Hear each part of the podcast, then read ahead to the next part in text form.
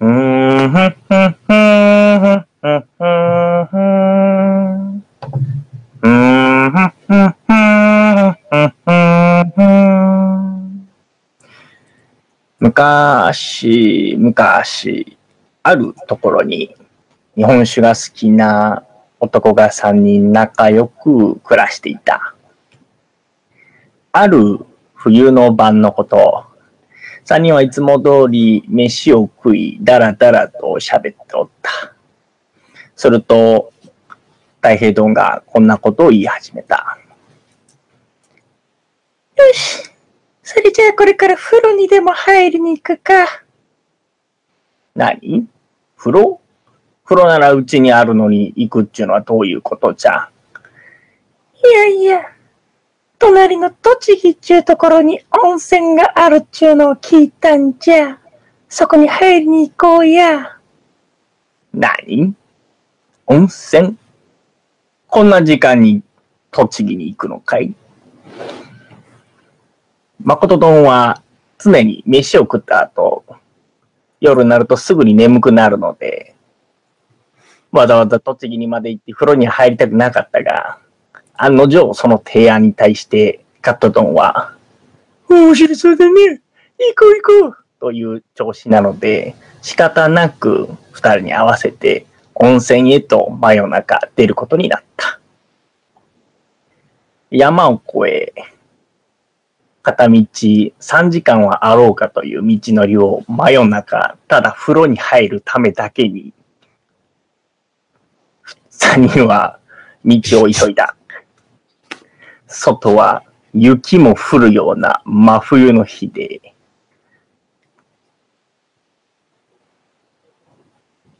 そして温泉の場所に到着し、いよいよ温泉に入るといったところ、まず川のこちら側での小屋で風呂に入り、目的の露天風呂があるのは川を挟んで橋を渡った先にある露天風呂であった。そこの小屋に、のドアに手をかけて太平丼が中を覗いてみた。ガラガラガラ。ピシャッおい、どうしたんだ、太平丼。入らないのか。いや。中に若いカップルがもう入っとる。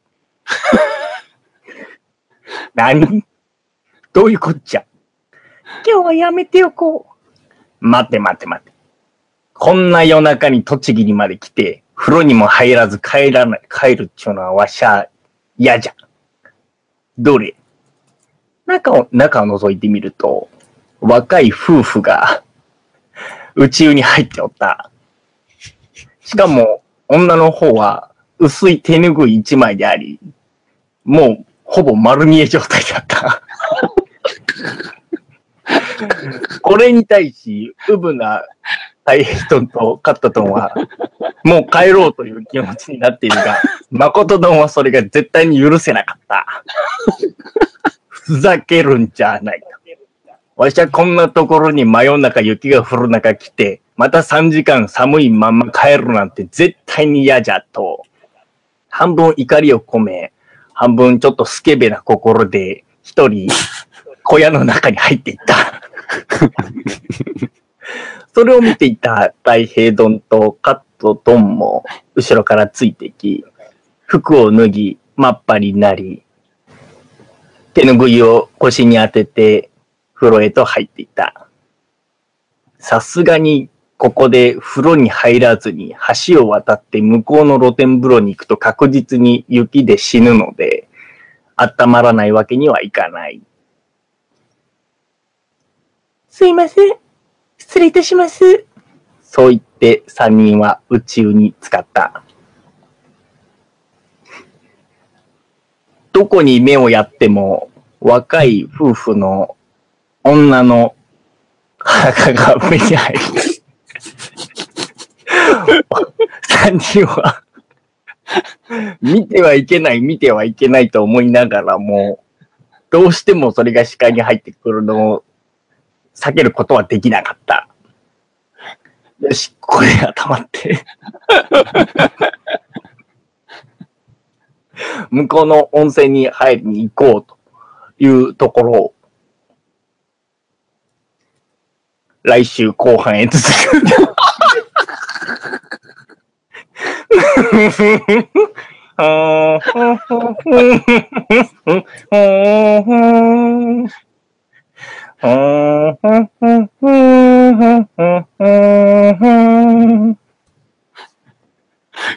こんばんは。今週のつまみニュースも、おすすめの日本酒を紹介しつつ、どうでもいいニュースの中から酒のつまみになりそうなので、ピックアップしてゆるゆるだだと語り合う番組です。この番組は僕、大平と、 誠の二人でお送り出します。おつまみニュース、シーズン3、33回目の放送、5月2週目の放送です。よろしくお願いします。よろしくお願いします。いや、続きが気になりますね。 続きになるでしょ う。うんいや、非常に気になりますね。うん、ようやく風呂に入ったところまでだね。この後何がが入ってたことね。大変だよ、この後ね。大変なこと起きます よ。こっか 大らの。変なこと、大変なことが起きるというか、大変なことやらかしますね。来週楽しみにしておいてくだ さい。お楽しみですね、これはねえ。ーそんなバカなこともありましたねという歴史を感じますね。なんかですね。今週も始まりましたね、おつまみニュース。始まりましたよ。今日は、やお休みです。お休みですね。そうなんです。どっか、行きましたかこの連休。連休連休っていうか、まあ、連休この週末土日あー東京でちょっと、まあ雨降ってたんで、本当はバーベだね。そう、本当はね、我々もバーベキューをする。リア充ですね。野獣っていうわけじゃない。ただ肉焼いて食うだけなんだ から。だけどまあ、キュー。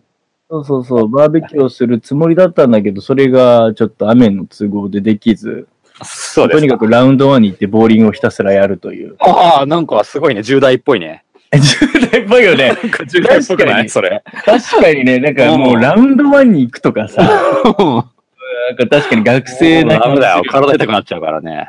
いやー俺さ、最近、だけど、うんあの、ボーリングって、実は俺最近結構ちょこちょこ行ってて、うん、そうなんだ。でか、なんでかっていうと、あのー、会社のさ、もう新入社員で、うち、これ技術系の会社だけど、女の子もね、はい入ってくるようになったんですよ。もう技術職として。それはなは、なんんかかモモチチベベーーシショョンンがが上がるね。まあ、モチベーションも上がるっていうのもあるんですが、はい。あのー、普通の飲み会部署の。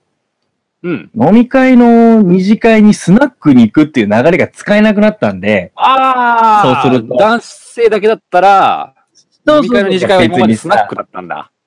そうなんです。まあ我々田舎のね、ところなんで、まあ、そんぐらいしかないもんね。そうそうそうまあ、カラオケ歌いながら飲むみたいなのが、まあ、定番だったんですけど、そうだよこねの手が使えないので、なるほど。最近はあの、もっぱら二次会に、あ の、ボーリングに行くっていう、超健康的な流れができてて。女の子いるからね、ってことになるんだね。ね。だからこれがまた楽しくてね。ああ、それは、いいね。うん。やっぱ酔でっ、払ってボーリングすると楽しいよね。めちゃめちゃ楽しいし、意外とスコアがいいんだよ ね。ああ、わかる。僕なんかもね昔からね、推しております、その。あ、そうなの泥酔ボーリング泥酔ボーリングね。俺らもでもよくやったよね、昔。いやー、よくやった。やったよね。それでね、本当に、車の鍵とか、棒出てくるとか投げ込んじゃう。 それ俺じゃないか。そやつもいれ俺じゃないか。酔っ払いすぎて。 そうですね。みんな乗り合いできた唯一の車のキーを、あのボールがガコンって出てくる中にポイって投げ捨てるっていう。警備に睨まれるっていう。あれ本当にみんなび、もう俺本当、何してんだろうねって思った自分だレーンの真ん中まで走ってっちゃったりね。ね。やってたね。俺でもねや、ってたね最そう近いう、ことね最近も思ったのが、やっぱボーリングは俺は黙ってできない、絶対に。ああ、わかる。なんかね、あんなにテンション上がうん緊る張スすポるーよツねってな、いや、あんなにスポテンションの上がるスポーツはないね。そうだね。もう、最高だね。うんボーリングは。大好きなん楽しいっすね僕行きたいな、ボーリング。ああ、いいね。なるほど久々にね。いいね。うちんょっ。とボーリング、まあ、なんか僕らん、そう、昔、なんだろうね。なんか、学生の頃でもボーリング、掛けボーリングだったもんね。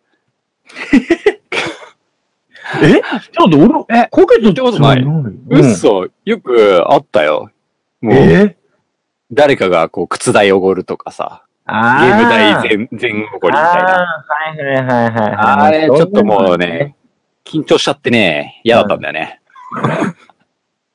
いや、それはなんかよくあるんじゃないですか皆うまいさしん。、楽しめないというか。それを堂々とこの放送に載せていいものなのかどうかよくわか りませんまあわが、かんないけどね。うんはいまあでも多分皆さんこういろいろやるゲーム。的なね。うん。それはでも未だにあるんじゃないやっぱり。なんやかんやそのさ、やっぱボーリングってその勝負がさ、わかりやすいじゃんまあね点数になって。それはやっぱこそうなんう、だそよういうねことになるわけなんですよ。わかります。いいね。ちょっと久々に我々泥酔ボーリングやりましょうか。まあ、いいっすね。たまにはね。うん、そうですよ。大い変やー、そうなんですよどうし。ま僕、僕昨日から山梨行ってたんですけど、山梨おー、いいんじゃない、はいうん。もうちょっと、ぶどう畑の視察で、仕事か、それは。まあ、仕事にしていこうっていう、うまあ一つ。のね、あれだったんだけど、まあ、はいあくまで視察でうん、ちょっとぶどう畑でワイン用のぶどうの醸造をしようかっていう、おーおーおーおーおーまあそういうちょっと一つね、実験のための、うん。うん、畑を見に行くっていうやつで さ。いや、いいな。あなた本当何してんのって 感じ。わかんない。何屋さんだっけって感じだよやねって。たんだからよくわかんないね。うんまあ、それ目的で行ったんだけど、まあ、ちょっと今日、近くだってことで、サントリーの白州醸造所に、好きだはいよ、俺。シュうん蒸留所か、うんうん行ってきたんですけど、うんめちゃめちゃ良かったんだよね。と、それはもう一般公開してる。もう普通なんにうんか、うんそうそう。要は、工場ではあるんだけど、見学コースみたいなのちゃんとあるようなそう。そうそううん見学コースとかあるんだけど、まあ、見学コースやってないんだけど、うん。なんか記念館とか、ああ、いい普ね。通に行ってみて。れるところとか見て、おー、いいね、いいね。で、まあ、試飲ができる有料試飲のテイスティングバーがあって、うん。そこでもう昼にぐでんぐでんに酔っ払いましたよね。いいね、それ。 はい。っていうのをやってきたんで、ちょっと疲れておりますよ。え、だって、渋滞に巻き込まれてさっき帰ってきたんだけどね。そっか、まあ山梨までって、ああの、僕らの魔の山梨にそ行うっだたわけねで。す、あれ以来あのの山梨ですよ。僕あれ以来山梨には近づいてません、ね。この時期はね、うん いい。よ。うんそうか、雪ないからね。そうだね。確かに。いやー、すごい良かった。はい。そうか。いいじゃないですか。ですね。もうちょっとあそこおすすめです。山梨も僕、昔はもう好きだったんですよ、結 構。あのその、そのまでは。そうなんまでは。あれだ って、この時期かなもうこの時期はさすがにないか。あの、小仙峡とかあるじゃん。ああ、はいはいはいはいはいはい。あそこの上のところ、だからちょっと標高高いとこう行ん、く高いとと、こね。うん。なんかね、俺がい今まで一番感動したのが、その年、うん桜を全然見れてない年で、おーあー桜見れなかったるほどねな、残念だったなって思いで、何気なうんくその小選挙を登ったら、5月の頭ぐらいかな、に行ったうんら桜が上満開だったの。いいね、それ。素敵だね、なんか。そう。うわーっつって。すげえ、あれはね、へーよくやっぱ標高高いからあー良かったんだろうね。そうだね、だいぶ遅いけど、いいんじゃないで、まあその下のワイナリーでワイン飲んでみたいな。そうだね、ワイナリーもいっぱいあってね。そううね。まあいいとこなんだよ、本来のま山あ、梨はう。ん。結構行きやすい、近いしね。うんそうだね。車でも行きやすいし。 2時間ちょいちょいでしたね。はそうい。ですか。いいじゃないですか。です。これからあなたはじゃあちょっとワインの方にもちょっとね、何か手を出していこうということなんだね。ン。そうなんですよ。日本ワインの方もちょっとやっていこうかなって感じですね。へえ、わかりました。その後はいの楽しみですね。ちょっと情報ください。そうです。ね。はい。はい。とはいうものの、やはり我々は日本酒ですよ。もねう僕は本当に、うんあの、魂ばかりは売り渡しません、ワイ ンには。この魂ワインはワインで日好本酒ともきにだけど、うんはいそうです。ね日本酒が軸ですと。そうです。うん。ということで、日本酒の紹介させてください。はい。はい。今週持ってきたのは、うん鳥取県から、満天星。満天星。このラ、YouTube 見てる方は、あの、ラベル出てると思いますけれども、出てるんこれですかねは呼べないね。こっち見えてないっすね。ちょっと、あ、ごめん。あれか。ごめんごめん。見せ見せてください。僕にも。ごめんごめんごめんごめんごめん。目の前にはあるんですけど。ごめんごめんごめん。ちょっとね、満天星。これでどうかなああ、いいですね。出ましたねね。。はい。これ満点星って言うと多分わからない人の方が多いと思うんで、うん。流通してる銘柄で言うと、諏訪泉なんですよ。おー、諏訪泉。うん。はい。で、こまあ、スワイズミっていう銘柄結構出回ってるんですけど、まうんあ、その、なんていうの、特殊なララベルがこの満点星うんうんうん決定でね。え、らっし諏ゃる訪泉っていうネーミングはちゃんと、えっと、ついて、その中での満点星なのそれともやっぱり、うんまあ、満点星実際にはもう完全に別あやっぱそうなラんだねベルなんだけど、はいはいはい。まあでも、スワイズミ自体が、このくらいが出すものって基本的にもうスワイズミだよね、的な、そああー、のそうなんだ。暗黙の了解的な部分もある。うん。うん。了解。なんでまあ、スワイズミって言った方が多分わかる人はわかりほうほうほう。ますね。うん。はい。まあ、その、スワイズミから出てる、この、夏の限定種、純米吟醸、満天星、空、生酒、うん。通称夏満点というやつを今回持ってきましたよ。えーもう夏。夏の限定種なんですよ。ちょっと早いんですけはど。早いね、もうう。ん。まあでも例年、意外とこう4月から9月ぐらいに出してるんですよ。そっか。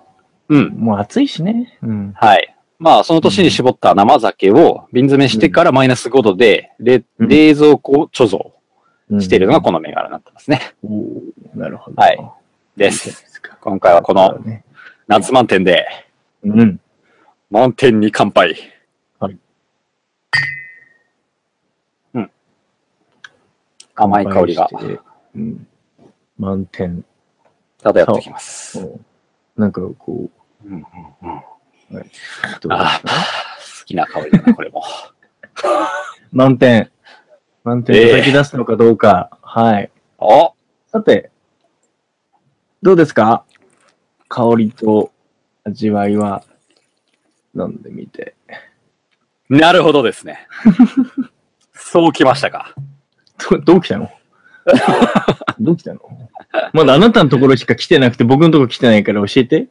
なかなかやりますね。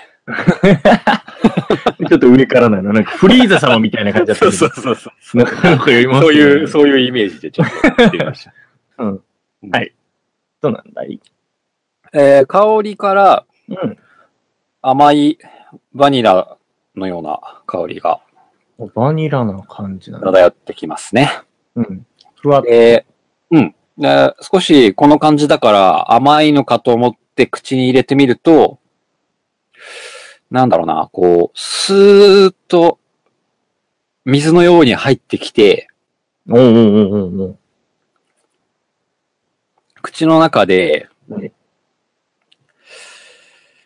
優しさを振りまいて、優しさ に。そうそうそう、そんな感じ、まさにユーミンの曲のよ うな、なんだろうう、ちょっとこう強めのガッというサビじゃないよう な。ああ、こうなるほどね。あれこれ、サビなのかなわかんないはいはないぐらいの、うんうんうんうんうん。その、穏やかなメロディーおお、のようなね、うんいい味じゃんわいで、うんいいパスしたじゃん、今じゃ。うんなるほどね。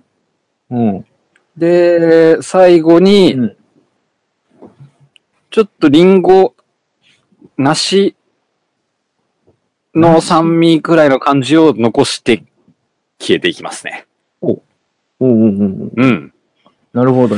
なんかじゃあもうほんと、スラーっと、スラーっとしてる感じなんだ。そうだね。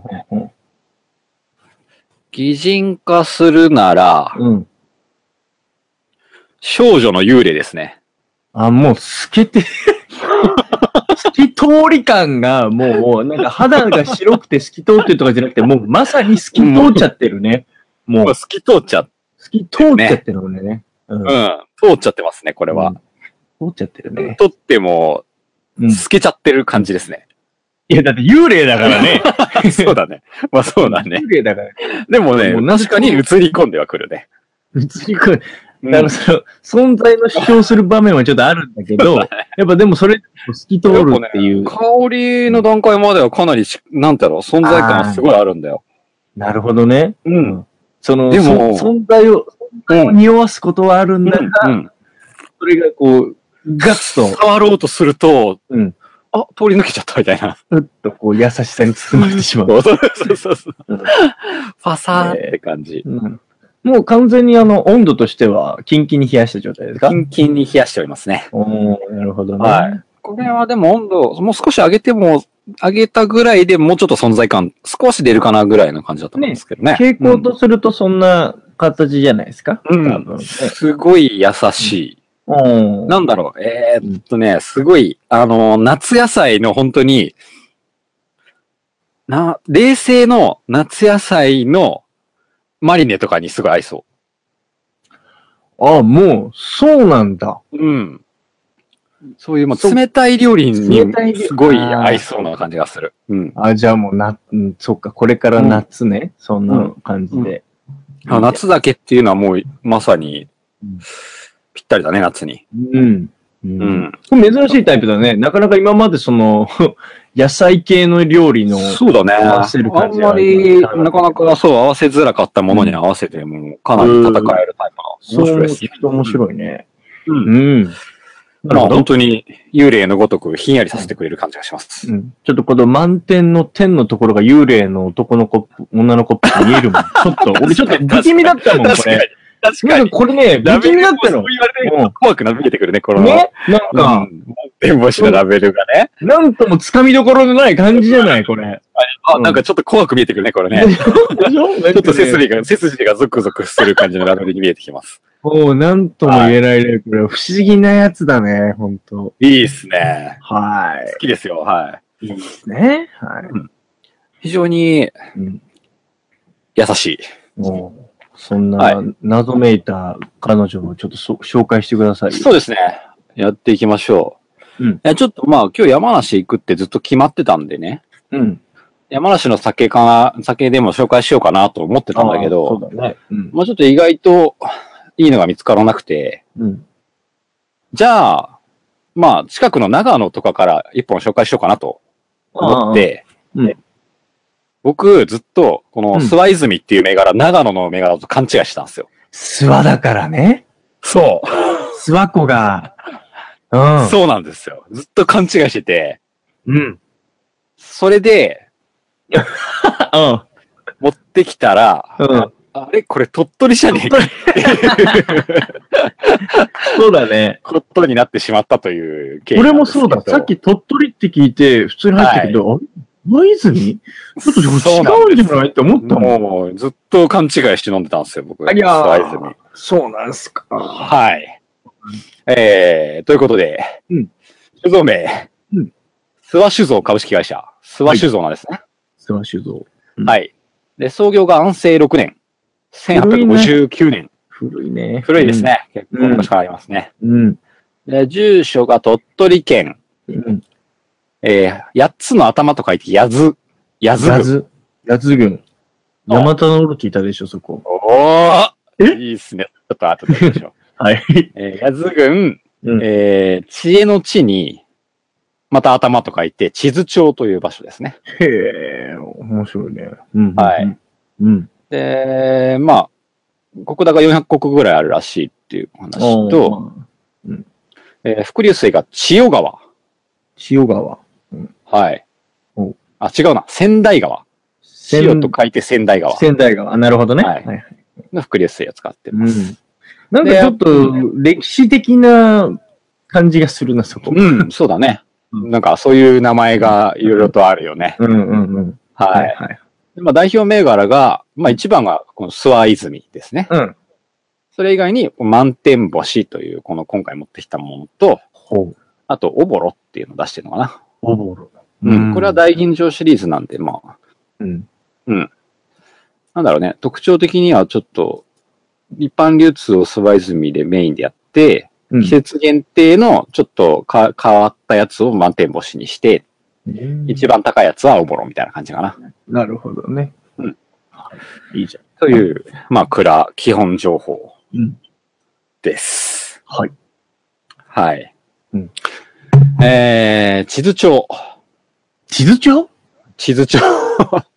この、八頭郡地図帳という。あー、びっくりした。うん地図帳を開いてくれって言われてんのかと思 って。地理、用地意理の用意し授業。てねえよ、みたい なね。うん全然開いてくれてもいいんでびすっけど。くりしたよ、今。えー地図帳を開くように説明していくと、ああ、いいね。鳥は取い。県の東部、東側のうん岡山県との県境あたりに位置する、まあ、1万人ぐらいの人口のちっちゃい町ですね。おううんんで、八頭郡っていうこの郡が、まあ、明治時代にうん、八つ上っていう町と、八頭っていう町と、うんこの地図、地図帳の地図をうん合併させて、八頭郡にしたんだね。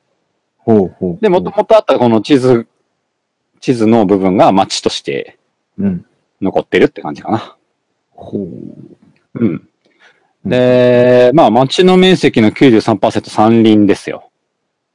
93? うん。すごいね。うん山で。すよ。山の町ですよ。山の町なんだ。ご田舎ですよ、もはいはい はい。う。で、やっぱ杉杉が結構有名らしくて、地う図、ん地図杉っていう杉がうん結構有名らしいですね。良質そうなんのだ。うん。材木として。なるほどね。はい。もうここにはお金で買えない澄んだ空気、清らかな水、酒造りに最も適した豊かな自然がありますと、クラウのデータに書いてありますね。そりゃもういいね。そこだね。ですねうん。で、もともと鳥取藩、鳥取藩っていう藩があった時に、うんはい参勤交代で最初に泊まる宿がここにあって、地図塾だったんですね。出ましたはい。出ましたね、ま宿場町た。ですね。宿場町ねはい峠を越えて、い。えーみんななんがか、こう山の中を 往来する途中にうん、ほパッとやっと明かりが見えたみたいな、まあ、宿がおそらくここだったんじゃないかなと。そうだね。よし、今日はここに泊まっていこうっていうところだったね。はい。結構、なんか、大きい道がこの辺りでクロスしていただみたいで、そうん、結構栄えてたんじゃないかなっていう気がします。う。はい。まあ、鳥取への玄関口とも言われているね。うん。その岡山側から来る場合。なるほどね。はい。いいじゃないでで、まあ、その、鳥取砂丘あるじゃないですか、鳥取はす。か。うん。うん。この砂丘にもともと砂を運んでいたのが、この伏流水になってる仙台川うん。だったんですね。あびっくりした。その砂を運ぶっていうのは、要は山から降りていくその土砂とかっていう意味のこと。そうですね。そうでなする。ほどね。山から、その、この仙台川を伝って砂が砂丘に溜まっていったと。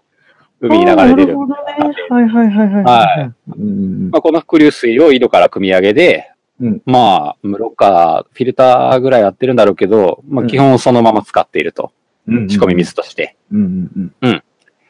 無着色なんだけど、ちょっと青く見えるっていう写真を見ると。へえ、そうなんだ。まあ、これが結構ね、日本海側の酒蔵のたまにこういう色のお水ありますね。そうなんだ。うん。俺、あえーの、サウジでお風呂を溜めた時、なんか緑色だったよ。あれ大丈夫かなバブじゃない バブ。バブなのかなうん俺、これ入っていいのかなってずっと思いながら毎回使ってたんだけど。怖い。いわ。うん、怖かったんだけトど。イレの、トイレに入れるやつみたいな。なんか、大丈夫なのかも、色と思ってたけ本当に綺麗なブルーに見えます、写真ど。でブ。ルーは綺麗だね。いいね。うんはい。黒竜とかの水もね、これ、こういう感じで青くなったりするんだよね。そうなんだ。うんすごいね。はい。はいという、まあ、そういう場所にありますよということなんですけど、うん。えーこの満天星の由来から言ってみようかな。なんてもそうだね。この満天星は、この地図上のうん。この町の蝶花、花の名前が、銅弾ツツジっていう、羊ツツジ系の花なんですけど、うんまあ5月から6月ぐらいに開花する花で、うん。こう、枝先から、うん。まあ、ちょんちょんちょんちょんちょんって、まあ、だいたい5個から8個ぐらいの、ちっちゃく、すごい釣り鐘のような花が、こう、ちょんちょんちょんちょんと咲くんですね。ほうほうほうほうほう。まあ、種類によってちょっと色は様々だったんだけど、うんまあ、すごい白くて綺麗なものから、赤くて桜んぼみたいなものまであって、はいはいすごい可愛らしい花だったんですけど、うんまあ、この銅弾ツツジっていう花のうん。漢字表記がうん。満天星なんですね。え だから銅弾満ツツジの天星と書いて銅弾ツツジと読むんですね。ええ、それはもうすごいキラキラね、みたいなね。そうなんです当よて字。そうなんですよ。当て字本当にそうなん銅で弾す。ツツジ。銅弾ツツジすごいね。それは、あの、あれなのかな学術名的にもそうなのか、それともなんか地方でそうやって呼ばれてるのかななんか通称っぽい感じなんだけどね。そんな気もしないでもなまいあ、。正確に道断土って書く漢字もあるんだけど、うんうんうんうんまあ、満点星と書いて道断土って呼ば、読ませなる。るほまあ場所によってじゃなくて、これはもう全国的にそうらしいですよ。ど。あ、そうなんだ。はいこれあれだね、本当あの、ツツジをイメージしちゃダメだね。あの、なんか。そうだね。んんん。そう、本当に、桜、あの、風鈴みたいな感じで、ちそうだねっちゃい子、コロコロコロポって花がね。うん。ツツジ系なだけでね。本当ツツジの花とはちょっと違うちょよね。っと違うね。うんうん。どちらかというと、スズランに近い感じだな。そうだね、ん鈴蘭に結構近いな、うん形としては。はいはいはい。まあ、満天の星のように花の、花が咲くから、こういう感じ表記をするらしいんですあけーど、これかわいいね。うんうんう、うんん。可愛いですよね。はいうんはいです。まあ、ここが由来になっていて、まあ、町の超過を、まあ、裂け目に落としたってことですね。そうか。いいねう。じゃあ、もうすごいうんね、しょってるね。うん。そうだね。で、道断祭りっていうのもやってますよ、この地図ではうんうん。地図道断祭り。うんうん。この祭りでは毎年二人の道断娘が誕生して、どうだも花花同様に可愛らしい道断娘たちをモデルにした撮影会も開催しても開催してます。へえ。はいなん五段か、娘それも、なんか歴史に関係してんのかな何なんだろうね。そのうんまあなんかね、うんそんなに、なんとなくじゃん。なんとなくって感じだと思うんう。この、そう、花が超過になったのも昭和52年とかだったらしいからあ、。そうなんだ。まあ、新しい話だしね。うんはいはい。なんとなくじゃない。うん。うん。冗談娘気になりますね。どうなんですか気になります。はい。気になる方はしゃあの調べてみてください。了解です。はい。はい。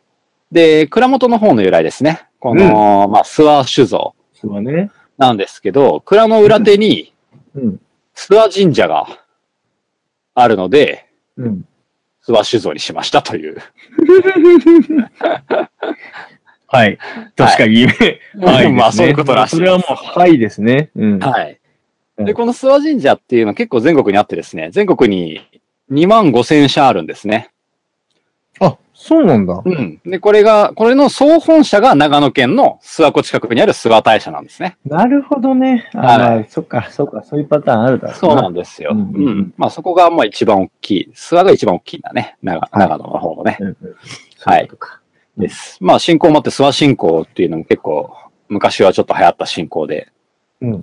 まあ調べてみるとちょっとすごいミステリーが隠されているんで、あまあ気になる方はぜひ調べてみてくだ さい。びっくりした。そのままその箱の蓋をあこじ開けるのかと思ってた。あのびっねくり、したその箱めちゃめちゃでかい箱なん で、支度的に開けられなかった。そういうことね。はい、了解了解。はい。はい気になる人は調べてねって感じですね。もう日本いろんな箱あるからな。。はいい。 ですね。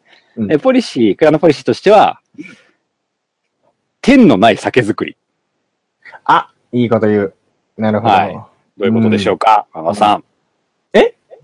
要は、うん非常にこう、ま、上昇志向というか、うそんういうことなんじゃないのもう終わりなき、なんかそれ探です求みたいな。うんはい。うんまあ、酒造りに天。これで完成十分ということはないという意味ですね。なるほど ね。はい。これが長年にわたって蔵で登場していた元当時の方うん。うん。鳴川さんっていうのかな。うんまあ、今も顧問で一応いるんですけど、その方の言葉です。おう、で、えー、まあ、大瀬明先生がうん。書い た、大瀬明先生。夏子の酒といううん漫画がありますよね。うんで、まあ、この夏子の酒の中で、うん。あのー引退する名当時の方が若手の当時にうん。送った言葉として、この言葉使われた言葉なんですよ。あ、そうなんだ。天のない酒造りだと。おうおうこれはこの鳴川さん、おう。うん。この蔵この蔵で登場していた鳴川さんがこの大瀬明先生に提供した言葉なんですね。ええー、そんなつなこがりれは。を使ってみてはいかがかと。う。うんん。すそごいじゃん。うん。うなんですよ。まあ、これが未だにこの、諏訪酒造の社員の規範となっていると。そうだね。うん。はい。いうことですね。これはもう酒造りにも限らず、もうみんな本当そう言えるところっていっぱいあるだろうしね。そうなんですよね。で、で、まあ、この夏子の酒の中で、まあ、上田先生っていうすごい、その、酒造鑑定士というか、うん。まあ、国税庁の方が、すごい偉い、偉くて、で、うんめちゃめちゃアドバイスしてくれる先生がいるんですけど、うん漫画の中でね。うん。まあ、この方のモデルになったと言われているのが、まあ、僕が尊敬してやまない上原博先生ですね。上原酒は博先純米、神田の直義。生。うん。上有原名で博すよ先生ね。だ。うん。まあ、この上原博先生は、鳥取県の出身なんですよ。ほうほうほしかも、この八頭郡。えの出身なんですね。う。おや、なんか、そこがすごい、なんかフォーカスされてきたね。はい。ジョブそう君なんですね。。ごいうん。はい。うんで、まあ、この鳥取県酒造組合の最高顧問である上原博先生、あった、上原し、こ、まあ、亡くなったんでね。うん。はい。なんですけど、まあ、その、この蔵とも関わりがあったとほいう話で、うん。まあ、一時期指導を受けていたんですね、この上原先生に。あ、そうなんだ。はい。うん。すごいね。ということで、まあ、蔵に関わりあるビッグネームが結構いますよという。うん。その情報は面白いね。なんか、はい。なんかそのあ、ある意味さ、まあ、お国高とかで全てを語るわけではないんだけど、うん。うん400国ぐらいなんでしょうだから、こう、非常にまあ、ちょっと小さい、小さめじゃない、言っても。そうだね。うん。でもなんか、その、なんかすごいね、つながりとか、なんか歴そう史なんでとすよか。ね。うんうん。上原博先生をたどると結構鳥取に根強くいろんなところに行ったみたいな話が出てきたりするんですけど、まあ、ここも例に漏れず、はい。しかも生まれど、生まれた土地だったっていうところでね、結構僕も驚きだったんですけど、驚きまだあ、ねやずの人だったんだな。うんはいはいはいうん。で、まあ、この諏訪酒造でも、昭和40年代の中頃ぐらいまでは甘口の酒を作ってたんですね。うん。これうんうんうをん酒質改善のために、この当時工業試験場に勤めていた上原博先生が指導しに来まして、おうまあボイラーの改良などで蒸し米の改善をしたり、おうまあ、高温工事の開発などをしてくれて、本格的な吟醸酒を作れるようになったといううん。ところから、まあ、この諏訪酒造が伸びていったといううん。歴史があります。なるほど。はい。いいね。で、今でもこう、小さなタンクに仕込む、添え立てっていう方式をとっていて、うん。こう昔は結構いろんな蔵でやってたんだけど、今では鳥取県でこの諏訪酒造だけが、うんこういう小さいながらも、うんこう、酵母の増殖を生かすための手法ですごい手がかかるんだけど、うん。丁寧にやるっていう工程ですね。うんうんうんうん。小さいながら非常に丁寧に仕込んでますね、という。ははい。で、まあ、ビッグネームも絡んできて、うん。非常に今後に期待できそうな蔵なので、今回まあ、長野じゃなかったんだけど、そうだね。うん。はい、おすすめの酒です。ということで、おうこの満天星の紹介でしたとおー、いいね。なんか、いうことですよ。うん。はい。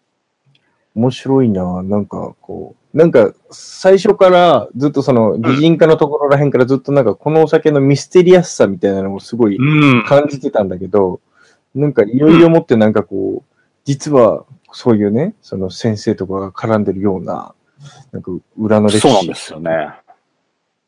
正熱い直、その、そう、諏訪泉自体は結構飲ん、まあ、たまに飲むぐらいで飲んでたんだけど、うん。まあ、今回調べるにあたって多分情報はあんまり出ないかもなーって思ってたの。うんうんうんうん。そしたら結構オフィシャルにも丁寧に書いてあって、おーうん。まあ、その辺からも結構、その、前世紀にはかなり活動してたんじゃないかっていううん部分が感じ取れますね。なるほど。はい。はい。なるほど。はい。ありがとうございますぜ。ひ飲んでみてください。この季節限定なんで満点星。了解です。うん夏にもいいと思います。な夏。うん。うんはい。えはい。雑学なんですけけど、ど、気になります。雑学。ヤズ。やず、出た。 やっぱりやずか。やず。馬場さん言いましたね。ヤマタノオロチという。はあのい、言いましたよ。なんはでそう思ったんですかい、やっぱ8つの頭と言って、パッと思いつくのは、その8つの頭を持つ。そうですよまあこのね。まあ、しかもこの、立地、鳥取県っていうね。うんうんうん。まあ、この島根鳥取にはそういう古事記日本書紀に出てきたような話の伝説がうん至るところに残ってますよね。はいはいはい。はい。まあ、僕の奥さんの実家も鳥取県なんで、うん、うん、そうだね。何度か、はい、足を運んでるんですけど、やっぱタクシーに乗ると、そういう古事記を巡るツアーとか、タクシーツアーとか、あ、そうなんだ。そういうゆかりの地を、こうタクシーが定額で回ってくれるみたいなコースとかもかなり組まれていて、うんうんうんうん。やっぱそういうの結構好きな人も多いんでね、すごい人で賑わってるんですけど、そういう伝説ゆかりの土地は。うんうんうん。はい。出雲大社から始まり、うんうんうん。うん。おーにも結構そういう情報あるんですけど、うんうんこのヤズうん。に、うん。ヤマタノオロチうん。はいません。ないのかよ。なんだよ。無関係でございます。相棒泳がせたじゃねえか。これ完全に出てくると思ったよ、今。これがね、結構、こう、奥さんに聞いても、うん間違えてた。ヤマタノオロチの伝説があるってことだよって自慢げに言っ てた。 鳥取県民ですらそんなこと言ってた。あ、そうなんだ。はいでもそれはそう思うよね。でまあだってもうさ。んが間違えるの無理もないですよ。うんうんうんはい。調べたところ、無関係ですということで。関係ねえのかよ。はい。じゃあ何なんだよ、この夏って。 いや、実はこのヤズなんですけど、本当に、これまでいろんな遺跡も見つかっていて、ほう。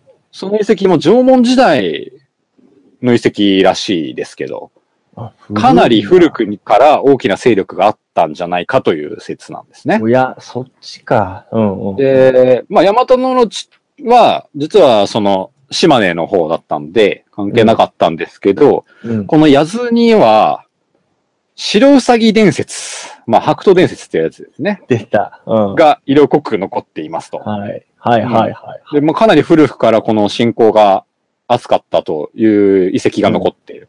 うん。うん。わ、かりますか白頭伝説、白ウサギ伝説。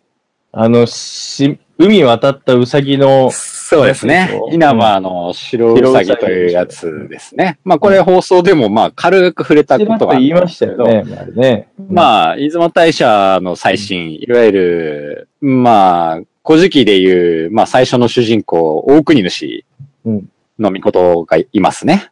はい。はい。で、この大国主の兄弟うん。が、まあ、一緒に、うん稲葉の国に向かっている途中うん。に、まあ、大国主が、こう、毛を剥がれたウサギに出会うと。うんうんうんうん。実はこのウサギは先に行ったこの奥主の兄弟たちが、うん海の水で、その、こう、剥げた体を洗って、風の吹く高い山のてっぺんで乾かすと、治るぜって言ったんですね。うん。で、言われた通りにやったらもう、とんでもねえ痛えと。うん。うん。まあ、これはあの、あれですね。まあそう。その時に通りかかった奥主が、うんおい、どうしたよ、うさぎ殿よ、と。うん。うん。すると、ウサギが、この、沖ノ島ってほん、うん今もあるんですけど、この沖ノ島から、こう、稲葉の土地に渡るために、うんまあ、ワニをうん。騙して、うん。背中を踏んでやってきたんだけど、うん。最終的にバレて、その騙したことが、うん。まあ、毛をむしり取られたんすよ。うん。で、に、あんたの兄弟たちが言う通りににしたら、めちゃめちゃ痛いんすよ、と。痛いね。うん。うん。で、奥犬氏は、まあ、それを早く真水で洗って、まあ、ガマの、うん。なんだろう。ガマの油。あの、ガマの、そう、なんか油みたいなものをつけてごらんって言って、言われた通りにしたらウサギが治ったっていうことで、この時にこの白ウサギが、うん。まあ、兄弟が目指していた先にいる姫、うん。えー、ヤカミ姫という姫なんですけど、うん。この姫をあんたの兄弟たちは狙ってるけど手に入れることはできないだろうと。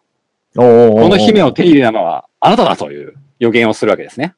ああ、そこでね。うん。このウサギが。うさぎが。うん。うん何の力持ってんだかよくわかんないけど。そう、なんかよくわかんないんだけど。うん。で、実際にこの姫は、その兄弟たちを全員振って、うん。奥犬と結婚したというエピソードなんですけど、おうはい。この、ヤカミ姫うん。がいたのが、このヤズの、もともと合併する前にヤカミという町だったんだと。おお、そこで出てきたんだ。はい。いうことなんですね。うん。うん。で、まあ、この伝説は結構有名な白ウサギ伝説なんだけど、実はヤズの方には別な白ウサギ伝説が伝わっていて、面白い。なんだそれ。はうい。ん。こうんれがですね、昔、うんアマテラス狼が山に降臨された時、うん。山頂に、その降臨した山の山頂に仮の宿を作って住もうとしたと。うん。その時、一匹のウサギが道しるべをしたと。うん。その道しるべに従うと、うん。えー、まあ、よりいい場所があったんで、そこにとどまったと、アマテラスオオカミは。うん。うん。で、うさぎについてたわけだ、ね。その道しるべをした後、うんそうそう、そのウサギは、なぜか急に消えてしまったと。うん。で、実はその白ウサギは、福読みの御事だったという伝説があってですね。うん。で、それから、この同祖神、この白ウサギうをん。祀って、うん。この山続きの4つの村の氏神として崇められているというん。うん。う、うん。うんこういう伝説が残ってるんで何すよ。なんだろう、その、うさぎをその辺多用するね。そうなんです。何なんだろうね。あれそうなんうん、です。白い、 白いウサギが、そうなん要すでるす。になんかそういうさ、この式神系、売り神系ってなんかさ、こう鹿だったりとかそうさ、なんですよ。なんかうこれ、がですね、うんまあちょっと続々とくる話だけど、 はい。まあちょっとその鹿に関しても、あ、いや、これはやめとこう。 ちょっとね、危ない話なんで、ちょっとやはめい、とき見ま。ますしょうと。はい。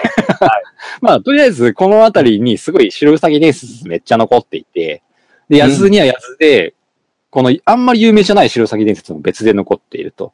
うん。で、福嫁の御事っていうのはもう、この古事記マニアの僕にとっても、うん。ほとんどデータがない神様で、うん。うん。まあ、その、一応、載ってはいるんだよ。あの、イザナギが生み出したとされている、まあ、生み出したって書いてあるんだけど、古事記に。うんで。も、それ以降一切登場 しない。なんだ、なんで生み出したのはてな、みたいな状態の神様だったんですけど、なるほどね。実はその、こういうローカルなここにね伝説を辿るうと、出てきてるんだねっていうのに、ちょっとびっくりして。へえう。ん。うん。ちょっとあまり、こう、表に出ない人だったうのが、んここでまさかその一つの一口が。そうなん ですよ。ちょっとな、なんか、これ、これをヒントにもう少しこのつくよみのみことを僕は深めてみたいと思っています。だいぶマニアックなところですね。はい。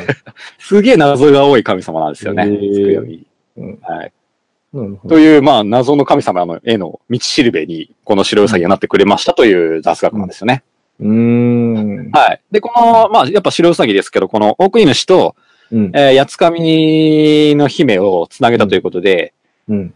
まあ、縁結びにとにかくそっか、いそいっか。と。おうおうおうはい。確かに。いいということでね。まあ、うんこの熱が残るこの地でできる満天星を飲んで、うん。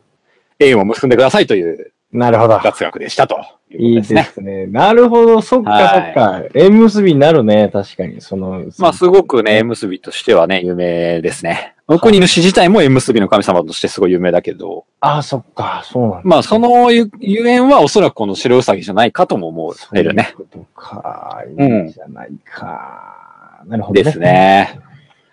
は白いウ。サギ。うん。場所、土地によって、そのなんかね、神聖な生き物とか、そういうなんかね、のが違うっていうのもなんですよね。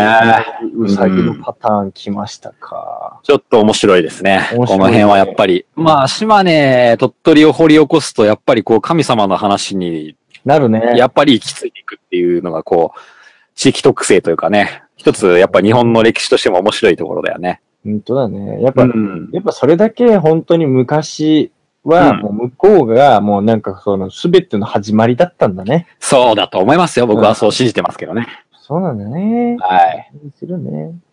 いいですよね。はい。ありがとうごまざあい、ままあ、白い作業見かけたらうん、優しくしてあげるといいことありますよと。す。当たり前だよ、もう。 白い可愛いウサギを見てね、毛をむしってなんかこ う、海水かけろみたいなこと言うやついないよ。もうもう信じられないよ。もう神々のいたずらだよね。神々のいたずらにしてももう本当度が過ぎてるよね。信じられない。ですね。ということだね。はい、ありがとうございます。まさきはーい。でした。いいじゃないですか。ふぅ。熱い話だな、やっぱ。いいですね。熱い話ですね。ヤマタマオロチの話したかったんだよね、僕もね。まあまあ、みんな好きだよ。 みみんなって言ったらおかしいけど、まあ、ね 気になるところだよね、やっぱ。うん。なんなんだろうね、やっぱ。いいよね。そのロマンですよね、古代の。そう。昔って本当にそういう怪物とかいたのかなって思うよね。いやー、わかんないです。いたのかもしれないですよ。山深いところにはろね。うん。今はね、人間が狩り尽くしてしまったからいないのかもしれないと。かね、そうそうそうそう、もう、うんもう、そう。大王、大王蛇みたいな。そうな、とか大王イね。カみたいなやつをね。だからもう海の中にしか存在できないみたいな。そうそうそ。人間が行き着くことのできないところにしかいないみたいうね。な。さねす。が、海中。海中恐風、海中恐風進行を やべえ。ルフしていますよね。というね。お酒の紹介でした。ありがとうございます。いやいやいやいやいやいや。まあ、昼はウイスキー飲んで、うん。夜は日本酒飲んで、うん。昨日はワインをいっぱい飲んで。いい週末ですよ、こりゃ。いや、いい週末ですけど、あなた本当大丈夫ですかもう本当。いや、元気いっぱいやっておりますよい。や、それであればいいんですけどね。なんか車でずっと移動してたんだけど、お渋滞に捕まったりしながら、ずっとね、車の中でね、うん水曜どうでしょうを流して見てたんですよね。うん。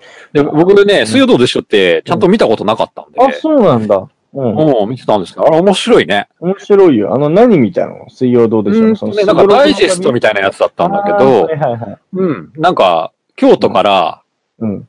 あの、九州の方まで、うん。カブで行くっていうやあつ。あ、株ね。あー株の旅うんね。あれ面白いよね。なんなんだろうね。あの、ただ株で走ってるだけなんだけどね。だからこれちょうど鳥取のあたり走ってたからさ。ああ、そうだね。あれ、だからベトナム縦断もしてるんだよ。あ、別な、あ、そうなんだ。あれがまあ、いろんなのあるよね。なんかアメリカ編とかあったけどね。そそそれ多分スゴロクの旅とかそういうので。あ、そうなんだ。まあね。うんうん。だから俺、そのベトナムを縦断してる、その水曜どうでしょうのやつを見てたから、その土地に自分が行ってるっていうのがすごい考え深あかあ、ったなよるほどね。なんかそれで見てたあの場所にいるっていうね。当時、あの時、この大泉洋とかミスターが、はもうこのバイクの数はもうダメでしょみたい な。い。そんな話し方あするりね。えないよねみたいな。感ね。これダメでしょみたいな。うんで、あれで、なんかカメラの、カメラ側にいる人のし、の笑い方が、 わかる。誠の笑い方にすごい似 てるえ、そうだったっけの。すごいね、あの、うん誘い笑いなんだよね。それが言いたかっただけなんだけど、 あでも確かにあれ面白いよね。あの、あのってなるっけ。 そんな感じさ。あーあれ、いいあーいい聞いてて、うわ、誠を思い出すわ。今日おつまみニュース だ。なるほどね。あーあの、俺は水曜どうでしょう好きだからね。面白いですね、あれね。今度ちゃんと見てみますよ、面僕白いですも。はい。うん。ぜひぜひ皆さんも見てくださいよ。ということでね、うんまあ、やっていきましょう。日曜どうでしょに日曜どうでしょうやっていきましう。ょう。ははい。日曜どうでしょう。つまみニュース。ーい。それでは1個目のニュースいきましょうか。はい。 1個目のニュース。はいあ、映画紹介いいか。あ、映画紹介。 えいいっすよ、全然。やってください。じゃあもうさらっと。はい、あやってくのださい、やってください。最近あの、映画、あの、Amazon プライムビデオ。はい、プライムビデオレビュー。 4月21日にプライムビデオに配信開始しました、あの、ペットという映画、ご存知ですか知らないっすね。まだ見てない見てないっすね。これあの、ドリームワークス、じゃない、ユユニバーサルか。ユニバーサルが。ユニバーサそうそう、その、スタジオ。そう、ユニオンズとかそういうのと一緒ではすい、ね。はい、はい。ユニオンズ。ミニオンズね、間違ユえない。ニオンズね。はいうん。それね。はい。あ、じゃあ、あの、アニメ的なそうです。 ?CG アニメみたいなやつか。物語の舞台はニューヨーク。はい。犬のマックスは大好きな飼い主、ケイティと不自由ない生活を送っていた。しかし、ケイティがケムクジャラの大型犬デュークを保健所から連れて帰ってきた瞬間から、マックスの生活は一変。お互いに自分が優位に立とうとライバル視する2匹だったが、ある日思わぬトラブルに巻き込まれ、街の中で迷子になってしまう。やがて2匹はニューヨークの地下水道にたどり着くが、そこにはスノーボール率いる飼い主に捨てられ、心に傷を負ったペットたちが集まっていた。果たして彼らの目的とは、マックスたちはケイティが帰宅するまでに家に帰ることができるのかというね、冒険者ですね。儲け物なんですが、まはあい舞台はもうニューヨークの大都会なんですけど、もうんうペットというなネーミングである通りうん、要はもう飼われてる子たちが、あの、要はまあ主役なんですよ。だから、あの、結構これ CM でもよくやってたのが、うんその、飼い主が一歩外に出た後、家の中でペットたちは何をしているんだろうみたいなところの切り口なんだよ。ああ、まあ、トイストーリー的なね、そうそうそうそうそあう、まさにそんな感じ、そおんなもちゃ感たじ。ちがいないとき何してるか的なあ、やつ。まあ、本当そんな感じだね、確はかいに。はいはいはいはい。これがね、もうね、やっぱ僕実家であーね、いいねやっていて犬を飼ってるうん私としてはもうこれ本当に面白くて。面白いね、。そういうのね。 こんなこと思ってるだろうな、みたいな。そういうのあるよね。そうそうそう、もうこんなもうぐうたらしてんだろうな、とか、うん俺がねすごい面白いんですわよ。かるわで。はいはい今回これ、あの、まあ、吹き替え版がプライムビデオで出てるんですが、その吹き替え版の、えー今言った、えーマックスとデュークっていうのが、まあ、主役の犬なんですけど、マックスが、えっ、と、バナナマンの設楽で、デュークがバナナマンの日村なんだよ。はあ、そうそうなんですか。バナナマこンれね2人が声やってバるんでナすナね。マン二人。これね、結構ね、うんあの、バナナマンね、このユニバーサルのね、あの、ミッションズでも吹き替えやってたし、あ、そうなんだ。もう、すっかり、そう、出てくるんだよね。ズブズブですでね。ね、なんかね、キャラクターもね、すっごい似てんだよね。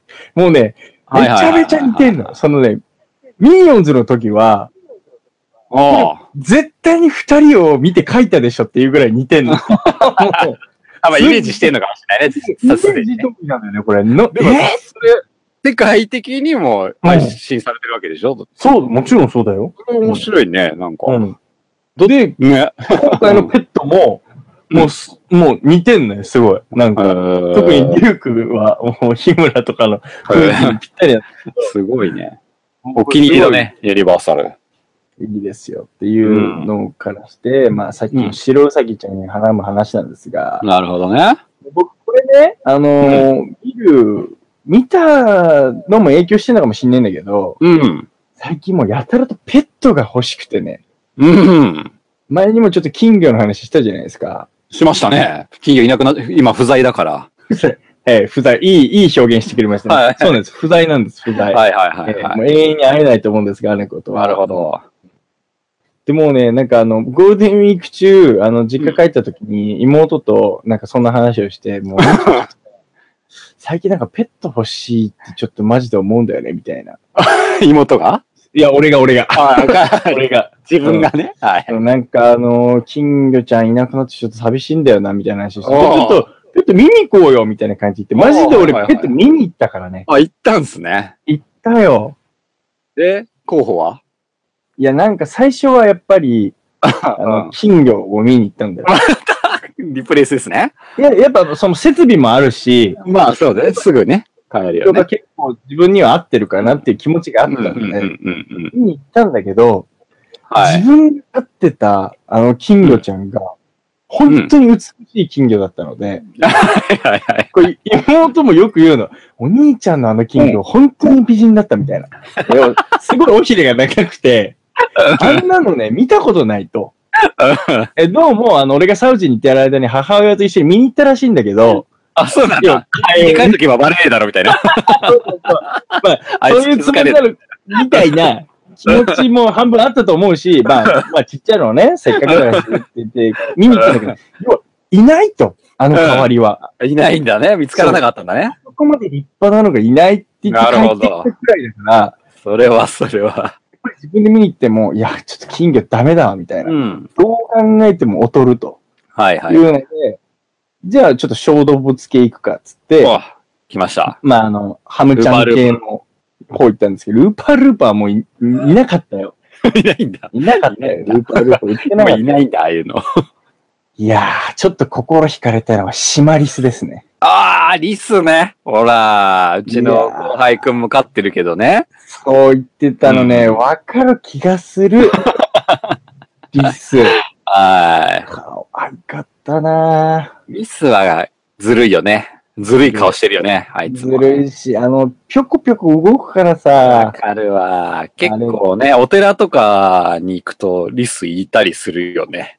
あー、リスね。あベトナムとかにも普通にいてうん。さ、あ、そうだよね。アメリカとかにもリスいるんだけどそう、狂犬病持ってるらしいね。野生そうのなやつんだよね。なうんんか噛そう、まれるとね、病気になるらしいね。結構危ないらしくて、うんあんま触れちゃいけないよ、みたいなとかよく言われるんだけど、ですね。ちょっとして書くのいいなーと思って、うん。まあ、それと、あとはデグーだね。何デグー。え何デグーだよ。わかんねえけど、なんか完全にあの、昔の古代の遺跡の中から発掘されるやつを思い出いした。や、危ない、なんかあやかしじゃないんだよ。 ドグーだな、多分な、それは。ちょっと、土偶そういうことか。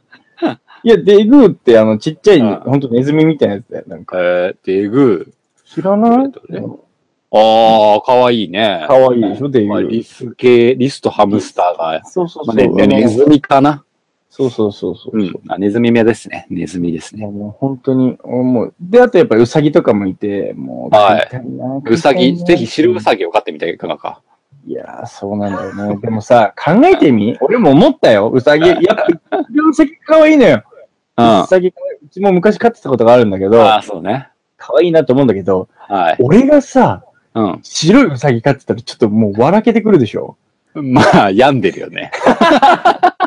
ウサギ抱いてさう、ん。なんか部屋のところでさ、なんかよしよししてたらちょっともうやばいやつでしょそうだね。ちょっとその自分を想像して、やっぱ獣系はやっぱやめました。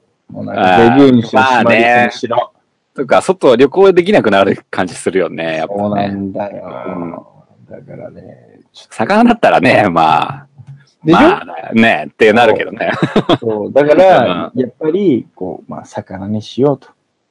それがいいっすね。まあ、まだ買ってないんですけどね。はい。なんか、うちの弟も今一人暮らし始めてですね。うん。で やっぱりね、魚飼ってましたよ。おそうなんだ寂しさを埋めるために。はい。寂しさ、埋まるのかな、魚。わかんないけど、うんなんかね、そう、うん実家に戻ってきてても、いや、俺今日餌やりに行かなきゃいけないから帰るわってえ言って、ぇ さらーっと帰っていって、あ、そで、まあ、うんじゃあせっかくだからと思ってついて行って、う。うん。様子を見てたけど、もうずーっと眺めてるもんね。餌が沈んでいって、うんそれを魚が食べるまでをもうぼーっと眺 めてる。ああいあつ、そんな一面あんの魚いいかもなと思ったね。マジで。うん。俺もさ、大平の弟よく知ってるけどさ、うん。こんなことを見れるようなやつと思えなかったか基らさ。本荒ぶってるかそらね、うだね性格は。うん。だってお前んち昔ピラニア飼ってたような家じゃん。まあ、それは俺が飼ってたんだけどね。だって 俺の一個金が金魚とか餌にあげてたでしょうんむし餌だっろ。たけどね。本当に。お前んお前んところマジ本当、マジ、なんか、ま魔女かなんかの一団だと思ってる からさ。本当に。黒、黒系のうね。ん。ま、黒魔術系の一家だと思ってる からそさう。だね。ちょっと儀式の後とかね、地下室とかあるかもしれない。やばいっすよ、もうなんか。あ、なんだ、弟、そうなんだ。そんなそう。一面だがあったんだね。から、まあ、それは魚飼ったからそうなったのかわかんないけどね。ああ、うん素晴らしい効果じゃない、うん。いや、だからまあいいんだろうなと思って、そうそうそう。こともやっぱね、荒ぶってたじゃん、昔は。昔はもう荒ぶってても、ほんとそうですよ。リアルティガレックスだったからねえ、ね。荒神様だったじゃないですか、もう。荒神様ですよ。もう、うほんん、ひょう、そっちこっちにひょうを降らし、雷を鳴らし。とですよ。ええ。そんなやつだったんですよ。うん、ねそれえが、それがすっかり金魚ちゃんが金魚ちゃんと出会い、今は家、で族はになもっうて、からね。そうですよ。僕はあの、まあまあ寂しさを埋めるために買ったわけではないですが、いなくなったら、ただただ寂しさだけが残ったっていう。そうだね。ね。やっぱりね、一定の効果はあるわけなんですよ。何がいいだろうね。なんか沖縄あたりでこう、なんか繁殖しちゃった外来魚ですごい強そうなやつとか、この間東京の番組でしたけど、うん。ああいうのいいんじゃないかな。やだよなんか鎧魚みたいな。 いや、ちょっと待てよ。すごいの。かっなんでそんな闘魚みたいなやつを さ、俺こよが、かっこよかったよ。かっこもう森がね、刺さんないの。硬すぎて、ひょいいいよ。肌が。だか強いじゃん、それ。ら森で押さえつけて網で取る感じ。ええ怖っそれがね、繁殖しちゃってね、外外来魚。すごいらしいですよ。そういうのいいんじゃないですか。ただでもらってきて。いや、なんでそんな危険生物みたいな さ、もうあん、もう、もう、厄介者みたいの引き取るみたいにな ってんかだっこいいじゃん、なんか。いや、いいよ、それ。だって、絶対に買い切れないよ、もうなんかすごいスイートになるじゃん。 なんか空を買うぐらいのあの水槽 ですよ。食う、食う。わかる空。わかるわ かる。わかるそれそれね、食うね。もう世代だわ。水槽では買わないだろ。そっか。そういうことで。はい。なるほど。 まあちょっとな、何の話だっけって感じですけいやまあど。ペットの話ペだッったトんです。けど。はい。はい。皆さん見もてみたいと思います。はいはい見てみてください。ということで、では、いつも通りニュースのコーナーに行きたいと思います。おい。 1個目のニュース。飲料販売3分の2に、コンビニ台頭で生き残り模索。自動販売機の飲み物が売れなくなく、売れなくなっているうん。販売額は2000年代に入って減少傾向が続き、昨年はピークの3分の2に、平成に入ってから最低となった。背景には品揃えが豊富で、本格的なコーヒー販売も始めたコンビニエンスストアの台頭がある。自販機が便利さの象徴だった時代は終わり、メーカーは社会貢献も意識しながら生き残る道を模索しているというね。うん。うん、これ、なるほどなって思ったわ。まあね。これ、自動販売機、めっちゃ多いもんね。まあ、日本は多いよね。やっぱ り。うん。まあ、その理由って多分、いろいろ、まあ、やっぱり、その、なんつうの、海外とかに比べて治安もいいから、まあね。盗まれないしね。と普及してきたっていうのもあるとは思うんだよ。うん。まあ、それにしても多すぎるなとか思う部分はあるけど、 うん。それがでも今や、なるほど。コンビニコンビで、特にね、あのーコーヒーですよね。うん。今ではね、自販機よりも、なんかバラエティ豊富でさ、うん。なんかこう、その場で豆引いてくれるコンビニのコーヒーが美味しいよってって。本当ですよ。コンビニの進化が止まらないな。だってあれじゃない太平ってまあまあコーヒー飲む人だっけまあまあまあ。って言った時にさ、缶コーヒーって絶対飲まないね。もう飲まないでしょうん。絶対飲まない。うん、わかる。あの、まあ、さすがに、もう冬とかで、うん。あなんかもう、それしったかいやつうんねっ。て言ったら、まあなんかこう、暖を取るために、もううん持ちながら飲むみたいなのあっても、う飲みたくて飲んでるっていうよりかは、なんかこう、まあまあ、って感じだよね。できればやっぱコ,、コンビニの方で飲みたいのね。ん。そうだ。ね。うん。それはあるよね。ありゃー、やっぱ大きいよね。缶コーヒーの時代が終わろうとしているよね。ちょっとそうだね。うんこれは、あると思います。はい。これはちょっと盲点だったよね。ね。こういうことになるんだと思ったよね。そうだよな自販機で買うなんか。自販機で、うん。うーん、炭酸水とかよく買うかも。ああ、そうなんだ。えうん。炭酸飲料なんか、ペプシとか、ミツヤとかじゃなくて、炭酸水を買うの、炭酸水。 炭酸水なうん。まあ、そう。なんかコンビニまで、コンビニに行ってレジ並ぶのめんどくさい。ああ、まあ、それがだから、まだ、あの、うん耐えてないんだよね。そうそうそう理そ由う。だよだとね思う。結局だは。と思う。うん。やっぱそれよそこくはかそうなんだは、うん。うん。うん。同じものだったら、うん自販機で買うね。え、もしかして、あなたそれ買ってるのは、自分家のあの、下にあるところの自販機いや、会社でだね。あ、会社ね。あ、だからわかうる。んそれはわかるわ。俺うも、ん。買うの会社のところだけだもん。そうだね。会社で、そこ以外でだ。は買わない。そうだよね。わかる。うんもうなんか決まったあただ、うんそうだね。うちの近くの自販機で、もうう、唯一買うのは、カルピスソーダの、うん。あの、増量あので缶。かでかいやつね。うん、わかる。あれお得。 あれお得だし、売ってないコンビニに。俺も大変地行って飲んだ人は大体あれ買うもん。 そうだよね。あれ100円なんだよね、しかもね。 100円で買えるやつあれね、あれは重宝してますよ。昔買いだめてたしね。朝 で。袋持って行って。10本ぐらい買って。それさ、自販機で買う意味あんのかないや、わかんない。売ってないじゃん、でも。。うん。あ売ってないな、コンビニにね、あの、カルピスソーダの大きいわかん缶。ないそうそうそうそう。なんかそういうところで差別化しないとダメだね。うん。多分ね、コンビニ売ってないもの売っていかないときついよね。そうだよね。確かうに。ん。もはや。まあ、うんまあ、そうだよね。コンビニも自販機と同じぐらい数あるもんな。なんなら。まあまあまあ、コンビニの量は本当に増えたよ。そうだね。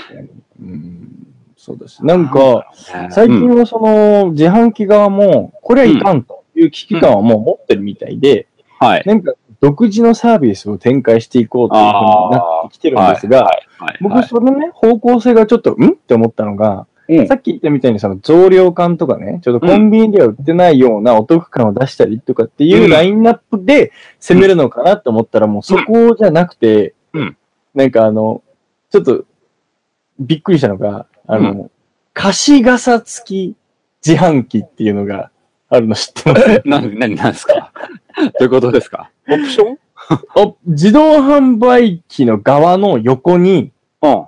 まあ、もう一つのなんかボックスみたいなのがくっついてて、うん。なんか。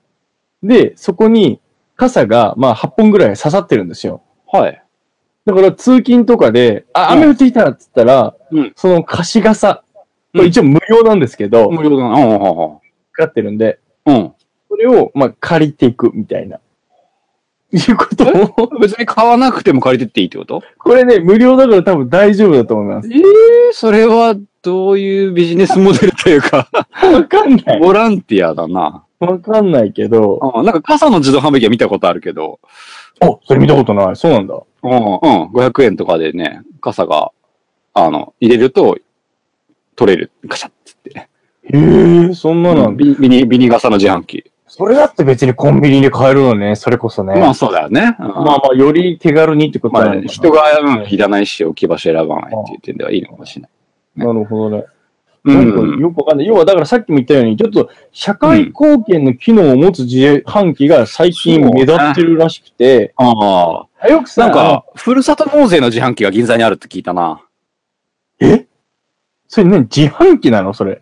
うん。自販機でふるさと納税できるみたいなのがあるって聞いた。ね。ふるさと納税をするのか、それを買えば、その売り上げはなんかふるさとに行きますみたいなシステムなのかというと、どうなんだろうね。なんか、ふるさと納税ができますってわ。よく細かいことはよくわかんないけど、なんかね、ふるさと納税関連の仕事やってる時に、うん、そういう情報を見たね。でもさ、今言ったね、社会貢献っていうところで言えば、このなくならないだろうなっていう理由の一つがさ、あの、最近もよく見るけどさ、災害時、ああ、うんはい。あーま商あ品を無償提供できる仕組みとかって、結構いろいろ導入してるじゃん。はいはいはいはいはい。だから、なんか、停電とかなんとかとかなっても、これ、あなんかこう、ボロンで出せるよ、みたいな。はいはいはいはいはないんか。緊急時。うん。そういうので言えば、非常にありがたいよね、そんな確か時には。ね。でもういんいなくても済むしね。そう、こんな、あこれだけ普及してれば、まあそうね。ねそういうふうに使ってった方がいいかもね。いろんなところに置いてあるっていう手を活かしてね。そうまあ、だから無理無線、無料、無線 LAN とかを自販機から発信してくれたら助かるけどいねや、。そうなんだよね。いやうん、、そしたらお金払うけどね、月いくらと かで。全然。なんかね、あの、いいよね。なんかあの、ね、それこそ、ネットなワんか、ークでね。大道どとかこででももいあいるかしら、専門のうさ、ん。自販機があるわけじゃん。それなりにそう会そう社そうそうそうそう。メーカー側ね、持ってるよね。でね、そこで、こう、いくら分のなんかジュース代みたいなのでも何でもいいから、なんかこう、うん。ネットに繋いでみたいなね、してちくょっれとるいしいかね。らね。ううん確かにで、まあ、電気も通ってるわけだからさ。そうそうそうそうう。なんかそれで言えばなんか見たな、なんか、今ってもう電話ボックス見ないじゃん。うん。公衆電話。はいはいはいはい。あの電話ボックスって携帯電話が普及して、もう全部ほとんどなくなっちゃったじゃん。うん、なくなっちゃったね。あれを頑張って残しときゃ、うん。要はもうそれがそのまま Wi-Fi スポットになれたんじそゃうだなよいかねみたい。なま話あ、それはあるよ。ね。うん。確かにそうだよね。でもまあ、ありますね。それはもうなくなってしまったから、まあうんこの自販機がそうなってくれたら、よりね、もうこれをもう、助かるけどね。どこ行ってもつながるじゃんね。田舎でもあるし、絶自販対機。をなくすなんて、やめろみたいな。うん。うんだし、なんかさ、ジュース、メーカーがジュースだけ売ってるけどさ、うん。なんか、我々、サードベンダーがう、ん。自販機でこれ売りたいんですよねっていうのを、売ってもらえると助かるんだよね。手数料取っていいからさ、っていう。うんなるうん。ほどね。なんか、棚って、やっぱ、コンビニの棚ってさ、取り合いなんだよね、結局。うんうんうんうん商品メーカーにとって。うんうん。だから自分の商品置いてほしかったら、どっかの商品を蹴落とすしかないじゃない、そうだね。うん棚の取り合いを基本的にしててさ、薬局とかもそうじゃない、うんうんうん、うんだから決められた棚に並ぶものしか置けないからさ。うんうんでも自販機ってどこにでもあるじゃないうん。まあまあまあ、設置にかかるコストとかなんとかっていろいろ競争の中だけど、うんなんか、置いてあるじゃん、そもそも論。まあ、まあうん、さっきの言ったコンビニとか薬局に比べたらハードルは低そうな気はする。なんとなくうんね。そうそうそうそうう。ん、わかだる。から新しい商品を作って売る場所がないっていう人って結構5万でいるからさ。うんうんうん、そういうのを売れるようにもしてほしいけどね。まあ、仕組み上、まあ、カンカンにこう、透明な、この缶の形したものに入るものに限るってういう形でもいいん。のあかーさそ。れ面白いね、そうんれ。そういうカプセルにして、缶型の。なんかう、んそれこそ秋葉とかに置いてほしい。そうそうそうそう、そういう、なんかね、こっちが売りたいんですよっていうものを売れる窓口を作ってくれたら、うん。うん、助かるけどね。それ面白いじゃん。それ何パーセントかでそれを取ってくれって全然いいよね。おー、いいね、うんそれね。うん。確かに。まあ、そういう風にしていかないと生き残っていけなくなる感じもするよね。まあ、そうだね。うんまあ、まあだけの世界じゃなくなってるしね。まあ、いろいろあるけどね、今もうね。んうんうん。でもまあ、ただ単に撤去するじゃもったいないから、そういうの考えた方がいいよね、きっとね。確かに、そうだね、うん今あるものを撤去するんだったら、それを、なんか別の利用方法でっていうのはわかる気がするけどね。 じゃないのね。悩むよね。まあ、悩んで考えてるだろうけどね。ねうん。まあ、コーヒーは売れませんという状況ですね、現状。そうなんですよ。うとん。いうことなんです。いやうーんなんか、コーヒーの CM すごいやってるけど、それでもやっぱ儲かってるのかな。ほら、あの、です。誰だっけ、うん坂井正人が、なんか最近、CM やってるじゃん、ココーヒーの。高いなあの、えーっと、あれだよ。なんか、今日は会社来ないのかみたいな。なんで行く必要あるんですかみたいな CM やっててあれ、坂井正人やってたっけじゃなかったっけえわかんない。 うん。こう風がビョーって吹いてるみたいな。全然わかんない、俺。であの、ジそうなョのジョーンズ、うんジョージョーンズトミーのジョーンズ CM の、うんうんの1、1、へ1ーシリーズみたいな感じあ、だそけうなんだ。ど。CM は結構売ってるから。売ってる売ってるまあうん、売れてるのかなとは思うんだけどね。自販機売れなくても、どでっすよかねで利益が出てるのかなう。うんん。やっぱ好きな人は好きだし、うんやっぱその工事現場とかで絶対売れるしね。そうだうね。ん工事現場よく売れてるようね。ん、売れる売れる。ああ、たまあ確かにね。うん。やっぱだから、朝専用とかもさ、すごいよね。うん、モ朝専用って何ーニングショットみたいな、ね。そ。う。あれも結局言ったもん勝ちみたいな、そのマーケティングでは教科書に載るぐらいのね、すごいよね。成功例だし。うん。あれね。うん。あ、なるほどね、うん。あれはよくやったよね、ほんと。うん結構ねれ、そワのンダいとかろねんなう、んそうです、そうですそうそう。いろんななんか歴史をコーヒーって生み出してきてたんだけどさ、マーケティングとあーかそういう部なるほどね分でもね。うん。なんかついに厳しくなってきた現状をそうだね。またどうやって生き抜くか。ここのプレッシャーがかかった状態で、なんか次の一手が来たらほんと面白そうだね。。んそうそううそうそうそう。そういう、こう、なんかいい、面白いタイミングだなと思うね。なるほど。そうだね。うんということです。はいコ。コーヒーだけでもないですよ。もちろん、あの、ジュースとかもそうだけど、まあ、自販機業界が、まあ、また変わっていくような様子を示していますということです。はい。だから別に、じ、あの、コーヒーが売れなくなってるわけじゃないよね。別に、あの、自販機がってだけだから。まあね。うん。うん、そうそうそう。ということそうですね。はい。 2個目のニュース。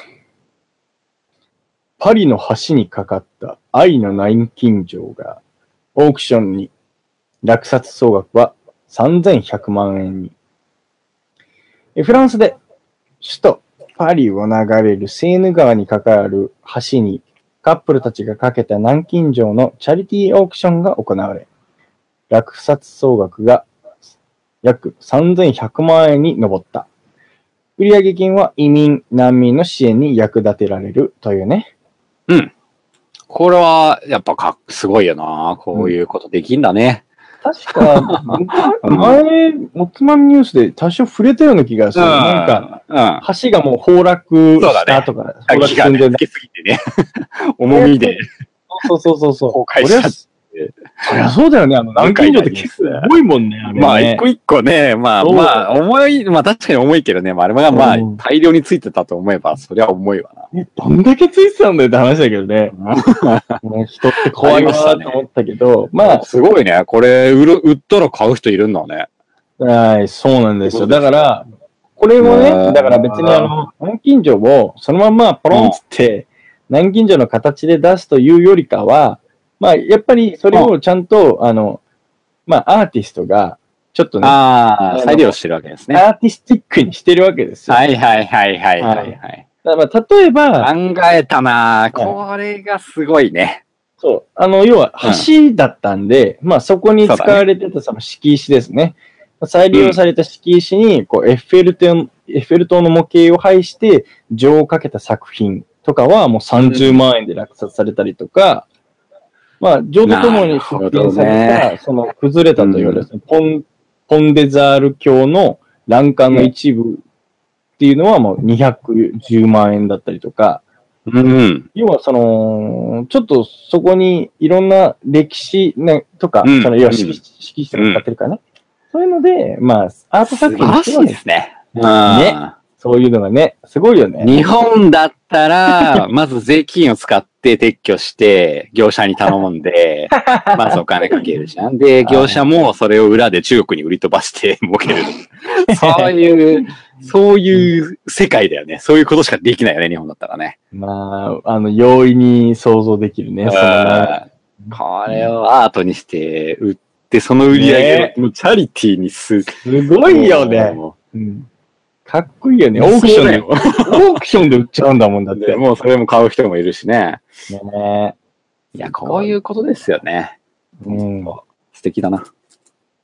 らしいっすよ。もう恋人たちとの思い出、約束の品はもう取り外されて、うん。売りに出されてます。 出されちゃいました売ねり。に出されちゃいま誰したね。誰かしらわからない人の家にきっとあります。そう。ただその人はお金持ちだから大丈夫です。そう だね。し確かに。確かにそうだよね。こういうの買うってことは。いやー、すごいなとおそらくね。いやー、いいですね。なんか。あれ、この、なんか、うん。何いや、ロマンチックだなと思って。ロマンチックだけど、そうだね。なんか、あの、あれ、前なんかこの話したっけこんな、こんなことするみたいな話。いや、なんかした気がするよななそうんだよねかしたよね。全然書けないからな。ね、カップル同士でやるみたいなの、ちょっと俺ダメなんだよね。苦手なんだよね。やっぱ苦手ですかうん。あ、この間、ネモフィラ見に行ったんだけどさ、僕も。 ああ、言ってたね。うん。うん。その、ネモフィラの丘の途中に、うんやっぱ、なんか、鐘があるんだよね。ああ、あるあるある。金ね。こううこ恋人と鳴らしてくださいみたいな鐘が。んうんうんもうああいうの全然もう素通りだよね。え、なんでなんであれ鳴らすいや、え、俺は、そういうのもう大好きな人間だ から。平行線ですね、意見は。何なんだろうな。はい。あの、そこが例えば、並んで混んでたら、もう全然無視なんだけど、うん。なんか誰もいなかったら、むしろもうそこでなんかちょっと、 なんか自分でイベント作るみたいな。で、彼女と一緒にいたら、うん、愛してるよとか言っちゃうやつい。やじゃあ、そういう感じじゃなくて、だからマジに受け止めず、なんうかんとにかく鳴らすっていう、その、いや、見てこれみたいな、いうことはする。うん。マジで。うん。うん。なんか、うーん。あ、そ う。だってそこに金があるんだよ。恋人の金とか、なんか愛のカ金スみたいな。ルーだけどね。え、そうなんだ。うん。あ俺普通に鳴らしに行くけどな。ー、ほんと。うん。だから別にそれが、なんか彼女とかが、あ、私そういうのいい、絶対無理とかなんだったら 別別にいいけど、あ、そうね。うんなんか、うわ、なんだこれみたいな感じで鳴らしに行くのは、むむししろろも自分からは行くよね、マコトはう、ね。もちろん行く。そうだよ ね。すごいよね。ね。でもまあ、そっちの方が多数派なんだと思うよ。うん。いいと思う。何でも試しにやったりとか、なんかもうそれで、それが一つのなんかデートのイベントみたいなの、キャッキャキャッキャするみたいな。ちょろいぜ。ちょろいぜ。ちょろいぜってお前。悪い言葉やな。最近バリでもさ、うんあのーそういう、なんていうのまあ、一箇所で、その、インスタグラムが流行ってるじゃないうん。で、みんな写真撮って載せてるじゃないもう今やインスタですかうんら、すべては。そうですよね。うんで、バリで、なんかそういうフォトスポットみたいなのが新しくできたのが、その海の中にブランコを作って、知らないそれ。うん、海にブランコがブラーンってしてるのね。そこにうん恋人と二人で座って、うん。海の上だからそのブランコも。うんうんうん。まあ浅瀬だけどね。うんうんうん。で、それで夕日をバックにして撮るみたいなはいはいはい。のが流行ったら、もう、他の、一箇所でそれが流行ったの。ああ。そしたら、もう他のホテルも全部それ立てて、バーンなるほどね。うんそうで海中今ブランコだらけで。ああ、わかったわかった。あのね、そういう島がある。俺はね、わかった。あのね、それで言うと、なんか、たまたま行ったところで、たまたま空いてたんだけど、それを追いかけていくってことはないわ。ああ、そうあの、まあなんだっね。け日本はいはいのはいはい。国内でも、どこっつったら都内のどっかの教、教会の前なんだけど、はいはいはい教はい。会のそのレンガ作りかなんかの塀のところに、うんたまたまそこで挙式を挙げたそのカップルが、ん花でブーケみたいので、その記号のプラスと、イコールとハートっていうのを花で作ったのよ。で、プラスとプラスの横に、あうの、ん新郎新婦で立って、こう、イコールハートみたいな、なんかこう、写真撮れるようなの撮ったっぽいん だよ。ああ、はいはい。そしたら、それがなんかすごい大流行りしたみたいで、ああ、もそうう今では、なんか土日なのか平日なのかわかんないけど、ある時間限定で、それをこの今でもその教会のスタッフが作って、掲げるんだって、そこに。はいはいはいもはうい。そこ大行列なんだって、 今。インスタで。俺、それ見て、すごいねバカじゃねえのって思っ たけど、それは思う。あの、でしょそれは違う。うん。うん。なんか、それをは違うよね。そうだからそれが主の目的じゃないんだって。なんかうん、そこにあったら、え試しに見てるならわかるけど、なんかもう、それが撮りたいからもうそこ行こうみたいになったら、もうちょっと、うんはみたいあ、そそれれはは、そこはやっぱ、そこはそうじゃないんですな。ね。う。そう。そこは違う。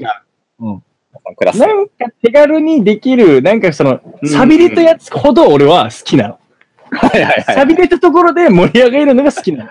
あの、なんだっけ、伊豆かどっかにある、あの、恋人岬的なみたいな、なんか、あの、湘南とか、あの、鎌倉のところにあるような、やまさにそういう金とか、あなんかもう誰ももうつかないと か、誰も鳴らさない鐘を鳴らしに行くのが好きなの。あ、誰も鳴らさない鐘を鳴らしに行きたいです。あなたと、みたいな。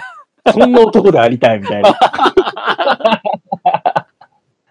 らそういやなーロマンチストですね。の。ロマンチストっていうか、ただの賑やかしなんだと思うんだけどうん、ね。まあいいと思いますよ。。寒いところをこう、ちょっとホットにさしたいみたいなね気持ちなんだから、その、海浜公園のやつみたいなとかは、え人いたその時は。うん。鳴らしてたあまあ、僕、あの、混んでるの嫌だったから、雨降ってる時に行ったんですけど。うん。でも、まあ、いそたれでも数人はいたね。ああ、まあ、だったらいいわ。もううん本当に誰もいないようなのをやりたいの、俺は。なるほどね。そうそうそうそう。なんでこんなところに、そうってことだね。そうそうそう。とか、もうこ、 この制度、なんか誰かご利益本当にちゃんともらってんのみたいなぐらいのやつを、ちゃっちゃ入れながらやるのなるがほどね。楽しいじゃないですか。はいはいはいはいはい。そういうのが。ですよ。いや、やっぱ、いや、ほら、だって、うちら結局インスタも結局やってないしさ。ああ、ままああ一応僕はたまに酒あげたりしますよ。あ、まあわかるよ。俺もたまに見たりとかはするけど、あの、 1ヶ月に1回とた滝沢カレンのやつとかを ね、見たりするんだけどか。。酒だから、カレンだね。うんうんはいはいはい。けど、なんかわざわざ、そのな、インスタ映えするものを取りに行くとかさ、はいはい。なんかこうはしないじゃん。けどさ、今やもうほんとインスタ映えしなきゃ商売もさ、もうなんか、そうなんですよ。まあ一つの商売のね、一つのロジ,、ロジックだからね、そこが。ね、もうだってインスタに取り上げてくれればもう勝手に宣伝効果が、そうなんですよ。勝そ手うになんでもうす客がよ。寄ってくるからさ。そうなんですよ。いや、そうだ。やっぱなんかこうこ、れがおね。店としても目玉となるようなポイントを作らないとさ、やっぱ、こううん落ちてしまうよね。そういった勢いそうがだね。だから恋人と一緒に買う自販機とかあったらよかったかもしれないね。 昨日自販機ネタちょっ と、も。イベントで、あいや、そういうことだよね。うん。そういうことだと思うね。確かに。うんうんうんうん。なんか、うん面白いよね。そうなっこのて。自販機を求めてみんな来る。うん。なんか、そういうイベント見て、なんかこう、なんかこう、ちょっと、なんか、コインの投入口が2つあって分かれてて、とか、この南京錠でもいいけど、南京錠つけるとこめっちゃついてるみたいなやつ。自販機については全然ロマンチックじゃない。気に、全然ロマンチックじ恋ゃをない。願って、コカ・コーラの脇がいいとか言ロっマて。ンチックじゃないな。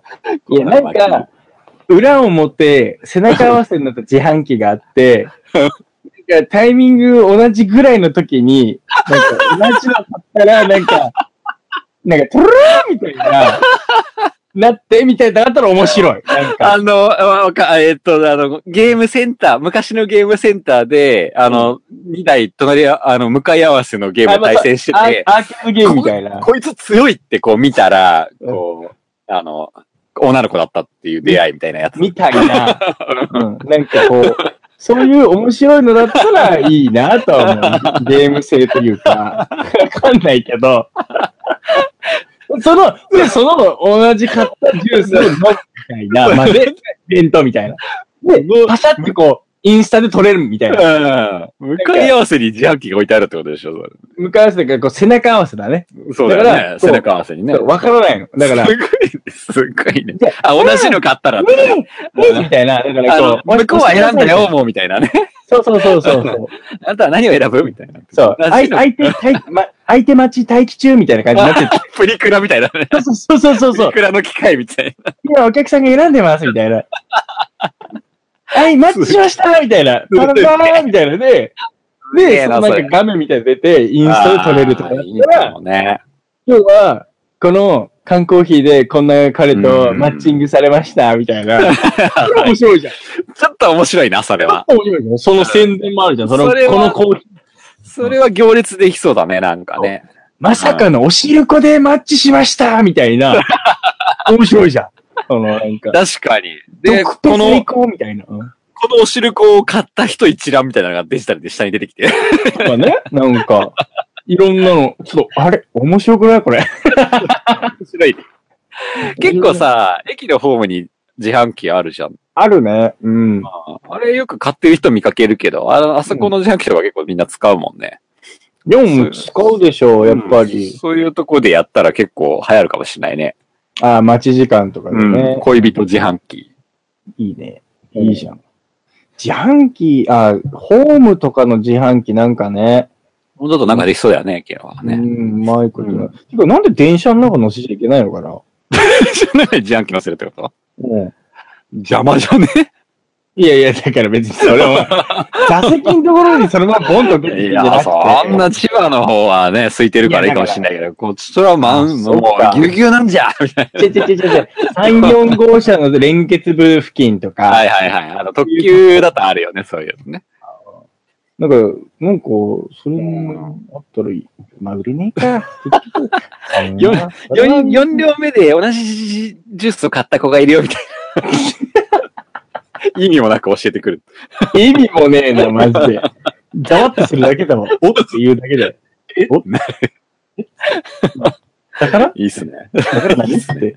ちょっと面白いけど、面白いじゃん。まあちょっともうちょっと練る必要ありますね。ね、必要あるね。という、はい。まあ、二つ目のニュースでした。恋人たちを頑張ってくれということですね。恋人たちを盛り上げるためにはもうね、いろんなことをしましょうよってことそうですね。まあ今のいいと思このうよ少子化の時代少に子化ですから何事もね。自販機一つでもこうやってね、その、うん。胸を張って出会ってほしいですね。はい社会貢献といえばこういうことですよ。そうですよ。三つ目のニュース はい。苗の密度2倍に、茨城県が技術研究を進める。えー、茨城県は、えー稲作用の苗をこれまでの2倍近い密度で育苗箱で育てる技術の導入に向け研究を進めている。この米農家の高齢化や農地の大規模化が進む中、使用する育苗箱が大幅に減らせるなど、経済的、身体的な負担の軽減につながると期待されている。11日には高密度で育てた苗の田植え作業がお披露目されたというね。ふー。まあこれどう自いう我、自我自産系なニュースですけども。ええまあ、これどういうことかって言いますと、まあ、育苗箱って言ってます。まあ、多分はいあの、田舎に行って田植えの時期の頃とか、まわかるわか我る々のあるあるある我々で言えば見たことあると思いますすげけえど、わかる。すげえわかる。都内の人とかではあまり見慣れないかもしれあなんまい。見ないかな。うんまあ、なんかまあ、プラスチックみたいな、そのうんね、まあ、お盆みたいなというか、まあ、箱みたいなっていうやつに、うんもう苗がもうブワーってもう敷き詰められてるわけですよ。はい。そうですね。はい。まあそういったものがあって、まあ結局これはあのトラクターとか、あの田植え機か。田植え機にこうガシャって乗せて、ガチャンガチャンガチャンってこう植えたりするのに使うんじゃないっけ、これ。うん、うん、うん、うん、うん、うん。要はそういう、要は、稲作をするための、まあ、苗ですから、これを、まあ、ある、まあ、工場なり、そういう育成するところで育てたやつを田んぼに持ってきて、田植えするっていうのが流れなんですが、これを持ってくるのに、えーまあ、ものすごい、やっぱり大変なわけですよ。要はまあそうですね。先ほど言ったその農地も大規模化してますから、まあ、30ヘクタールの水田で使おうとすると、まあものすごい量になるわけですよ。この、うん。まあ、一箱って言われるもの、まあ、大体どのぐらい取れるのどのぐらいの大きさなのかわかんないんだけど、うん。あ、でもあれか。300グラム。で、多分、ものすごい重さは何キロもあるんだよね。それまがあ、ね。ああまあもう要は4000とか、5000箱ぐらい必要なので、3 30ヘクタールの水田に。ものすごい数の箱が必要になるんだよ。うといんう。ことを考えると、それが3分の1の1500個ぐらいになるんで、うんもう箱の運搬などにかかる労働時間はもう激減し、まあもう、ん要は資材費とかも、もうほんと半分以下になるぐらい削減できるとうん。いうことが言われてて、まあ、省、もう省エネというか、あの、うん時間、エネルギーも人件費も下がりますよということなんですよ。で技術のミソと、ミソとすると、まあ、この高密度に育てていけるということ。まあ、なんか石川県で開発されたらしいんだよ。この栽培方法は。はい。で、これをまあ推進しているのが茨城県の農業総合センターの農業研究所で、まあ、うん2016年から研究を始めていて、うんまあ、水戸の実験場のほか、下妻とかつくば市でも、まあ、協力してくれる農家で栽培していって、まあ、今後、そのまあ収穫量とかね、品質とかっていうのは従来と変わらないよとかなんとかだよっていうのをまあうんいろいろ効果を見ていっていうところで、まあ、あの、実もっと普及させていこうというふうにしている流れみたいですよ。素晴らしい解説ありがとうございます。はい。はい。そうらしいんですが、あまあなんかいいなと思って、茨あ城あなんかやってるなと思って。そうだね。広いしね、茨城ね。うん。だって何なんだろう農ね家多いしね。あの気候的になんか中立なのかな、ここら辺が。まあ、やりやすい土地だとは思いますよ、僕も。まあ、だから研究所も多いしね。あのうん。うん研究所。うんうんだから、こう、すぐ展開しやすいのかわかんないですけど。ああ、まあそうね。まあ農家も本当に多いし。そうだね。うん。まあ、これ、あの、正直、お恥ずかしながら、私、あの、田植えって一回もやったことないんです。あ、そうですか。まあ僕もちっちゃい頃に、うん。あ何回かだな。でも、そうなんだ。俺さ、うん。太平とか、カット君とかって、なんか結構、その、自分家がやってなくても、うん。なんか近所の人に呼ばれて田植えを手伝うみたいなことがなんか昔からやってんのかなと思ってたあーの。まあ、あんまり他の家の人呼んできてやることはほとんどないよ。やっぱり、そうなんだ。家へでやってたら自分家を手伝うっていうのはやっぱあったけど。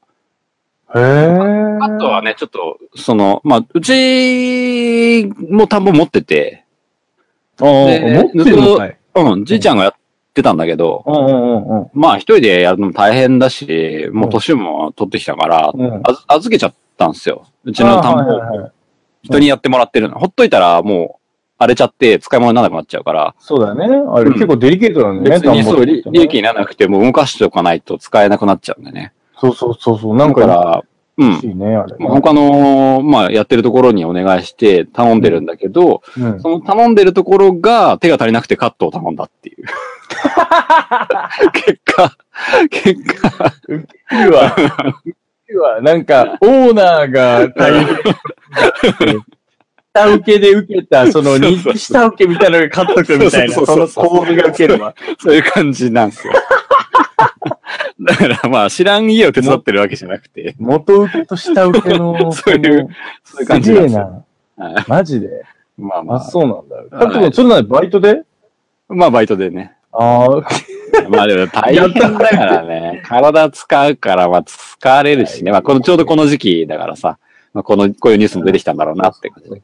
まあ早いところは連休中に終わらせちゃったりするところもあるし、ゴールデンウィーク中にね。僕は、あの、やっぱり、あの、結婚式場でバイトしてた時うに、ん。よく聞いたのが、うん。あの、まあ、茨城の結婚式場だったんですけど、はいはいはい。意外とゴールデンウィークって式場ってあんまり予約入んないんですね、みたいな話をした時 に、この辺の人たちはみんな田植えで忙しいからみんそなうそうそう。こんな時に結婚式するなんてお前バカかって言われるからだみたいなこと言われた。うん。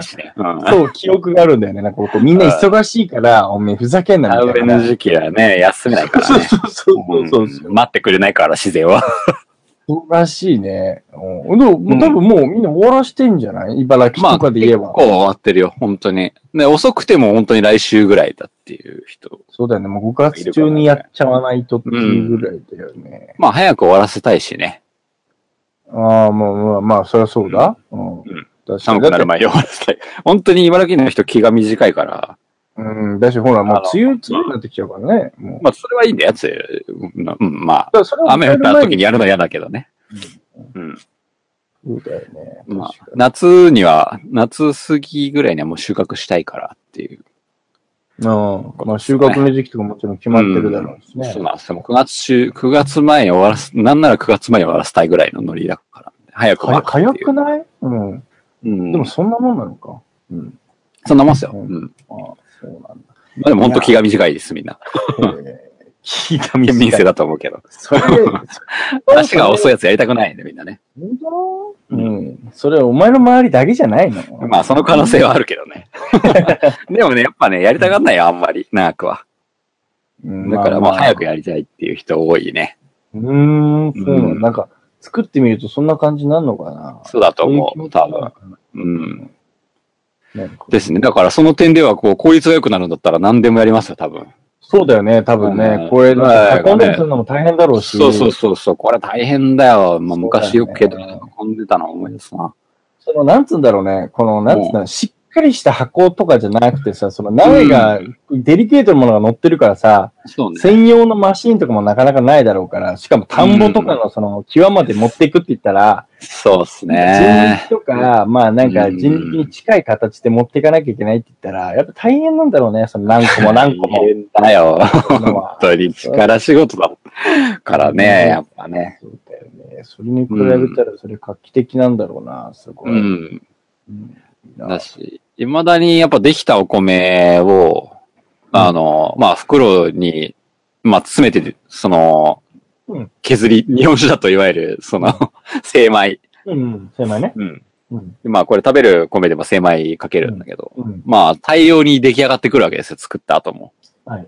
であれがまあ、ね、で、どでかい袋にさ、すげえぎっしり米が詰まってくるわけじゃないですか。うん。で、あれを家にある蔵に運び入れるわけですよ。あ米ぐらいにね、自分家にあるからさ、うちあ、ああ、と。ああ。それも一個一個運ぶわけですよ、手で。そうだね。うんめっちゃ重いのね。そうだね。30キロとかだよね、大体うね。ん。でそれがやっぱ大人になってから、まあじいちゃん一人でやってて手伝うよって言ってさう、んついつい手を出した日にはもう、翌日、動けないですよ、本当に腰痛くて。そうだよね。確かにね。本当とんでもない力仕事ですよ、農業っていうのとはん。でもない力仕事だよね。確かに。だからまあ、そう昔はね、手で田植えもしてた時代もありましたけど、もちろんそうですよ。うん。でもやっぱ今トラクターって言ってもその、結局、トラクターでもやっぱり高性能ですごい一気にドカーッと植えられると機械とかさ、うん。うん、そういうのが出てきて、うん。まあそれを持ってる農家にもお願いしちゃって、うん。お金払って、ああ、なるほどね。うん、やってもらうのがもう主流ですよ。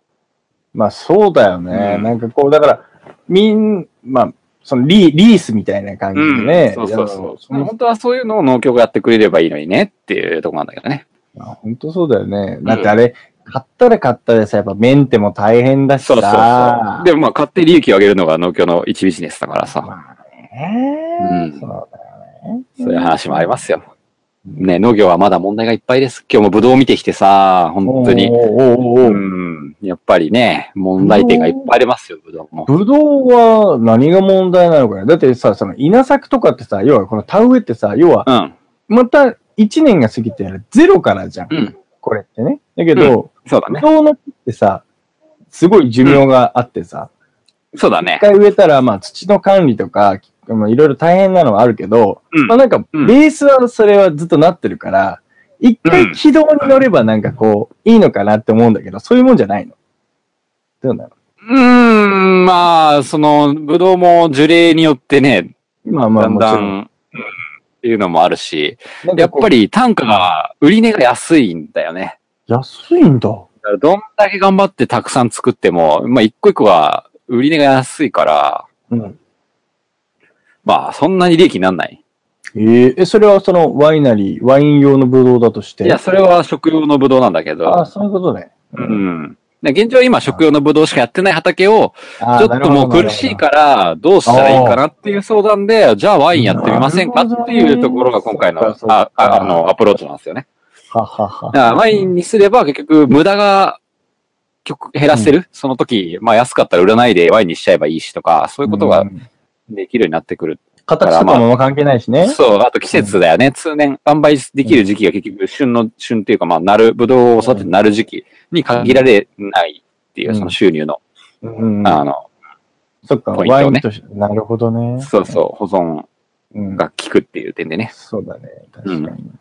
まあそういう部分は今後やっていかなきゃいけないんじゃないですかねっていう話とか。うん。うん。やっぱり農協に今は販売し、その見見に行った畑も販売してるけど、結局ね、粒がちっちゃかったらどんどん安く買い叩かれちゃうそうだし、そもそもね、ばらつきあったら買ってもくれないし、うん。うん。厳しいよねで、品種、うん、そういろいろとね、やっぱ問題ありますよ。うん。うなるほどね。そっか。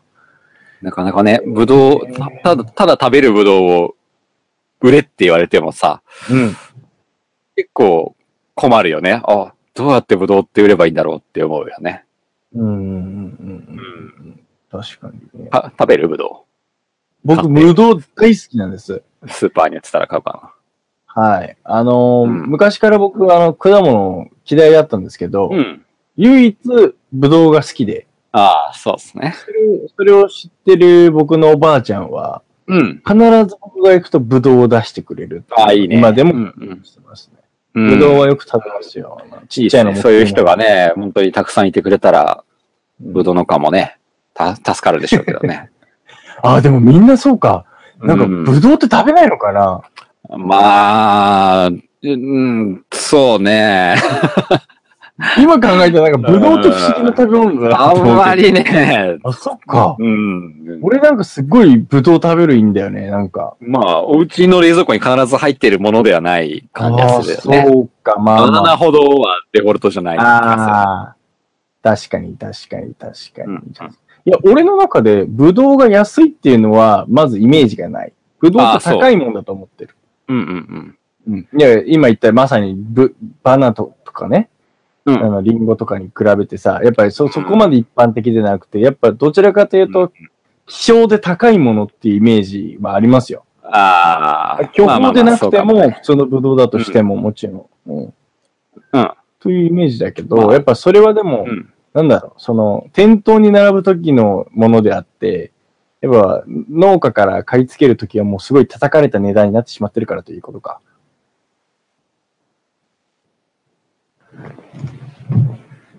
そういうことかな大平さん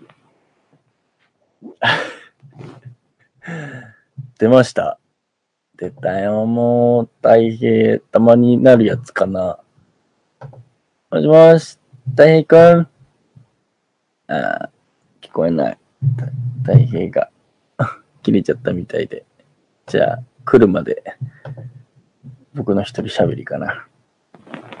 まあ皆さんも果物とか、今や一人暮らししてる人とか、都内とかでも、もうこの前もおつまみニュースで話したけど、ぶ、ぶどうに限らず果物を買うっていうのはないだろうなと思うんでね、自分で。あ、大変から、なんか、来たな。 なんか、たい平くんからメールで、閉めちゃっていいよって来 たんで、じゃあ、締めに入りたいと思いますが、まあ、農家の皆さんも頑張って作ってるもの、旬のものをいっぱい食べたいと思いますけれども、うんこんな締めじゃないな。こんな締めがしたいんじゃない。はい、三つ目のニュース以上でした。まあ、茨城も頑張ってるんだよっていうことを、皆さんにも知っていただけたらなと思いました。以上です。3つ目のニュースでした。それでは、放送以上です。えー、カット君がいなくて寂しいあなたも、ちょっと、今月いっぱいぐらいで、加藤くんも、あのなんか、復職が終わるみたいで、来月からはちゃんと放送に出てくれるそうなので、また彼が来てからの放送も楽しみにしていただければと思います。それまで、我々、か大平と誠で、真面目にやっていきたいと思います。今後も聞いてください。それでは、今週も聞いてくれた方、ありがとうございました。また来週です。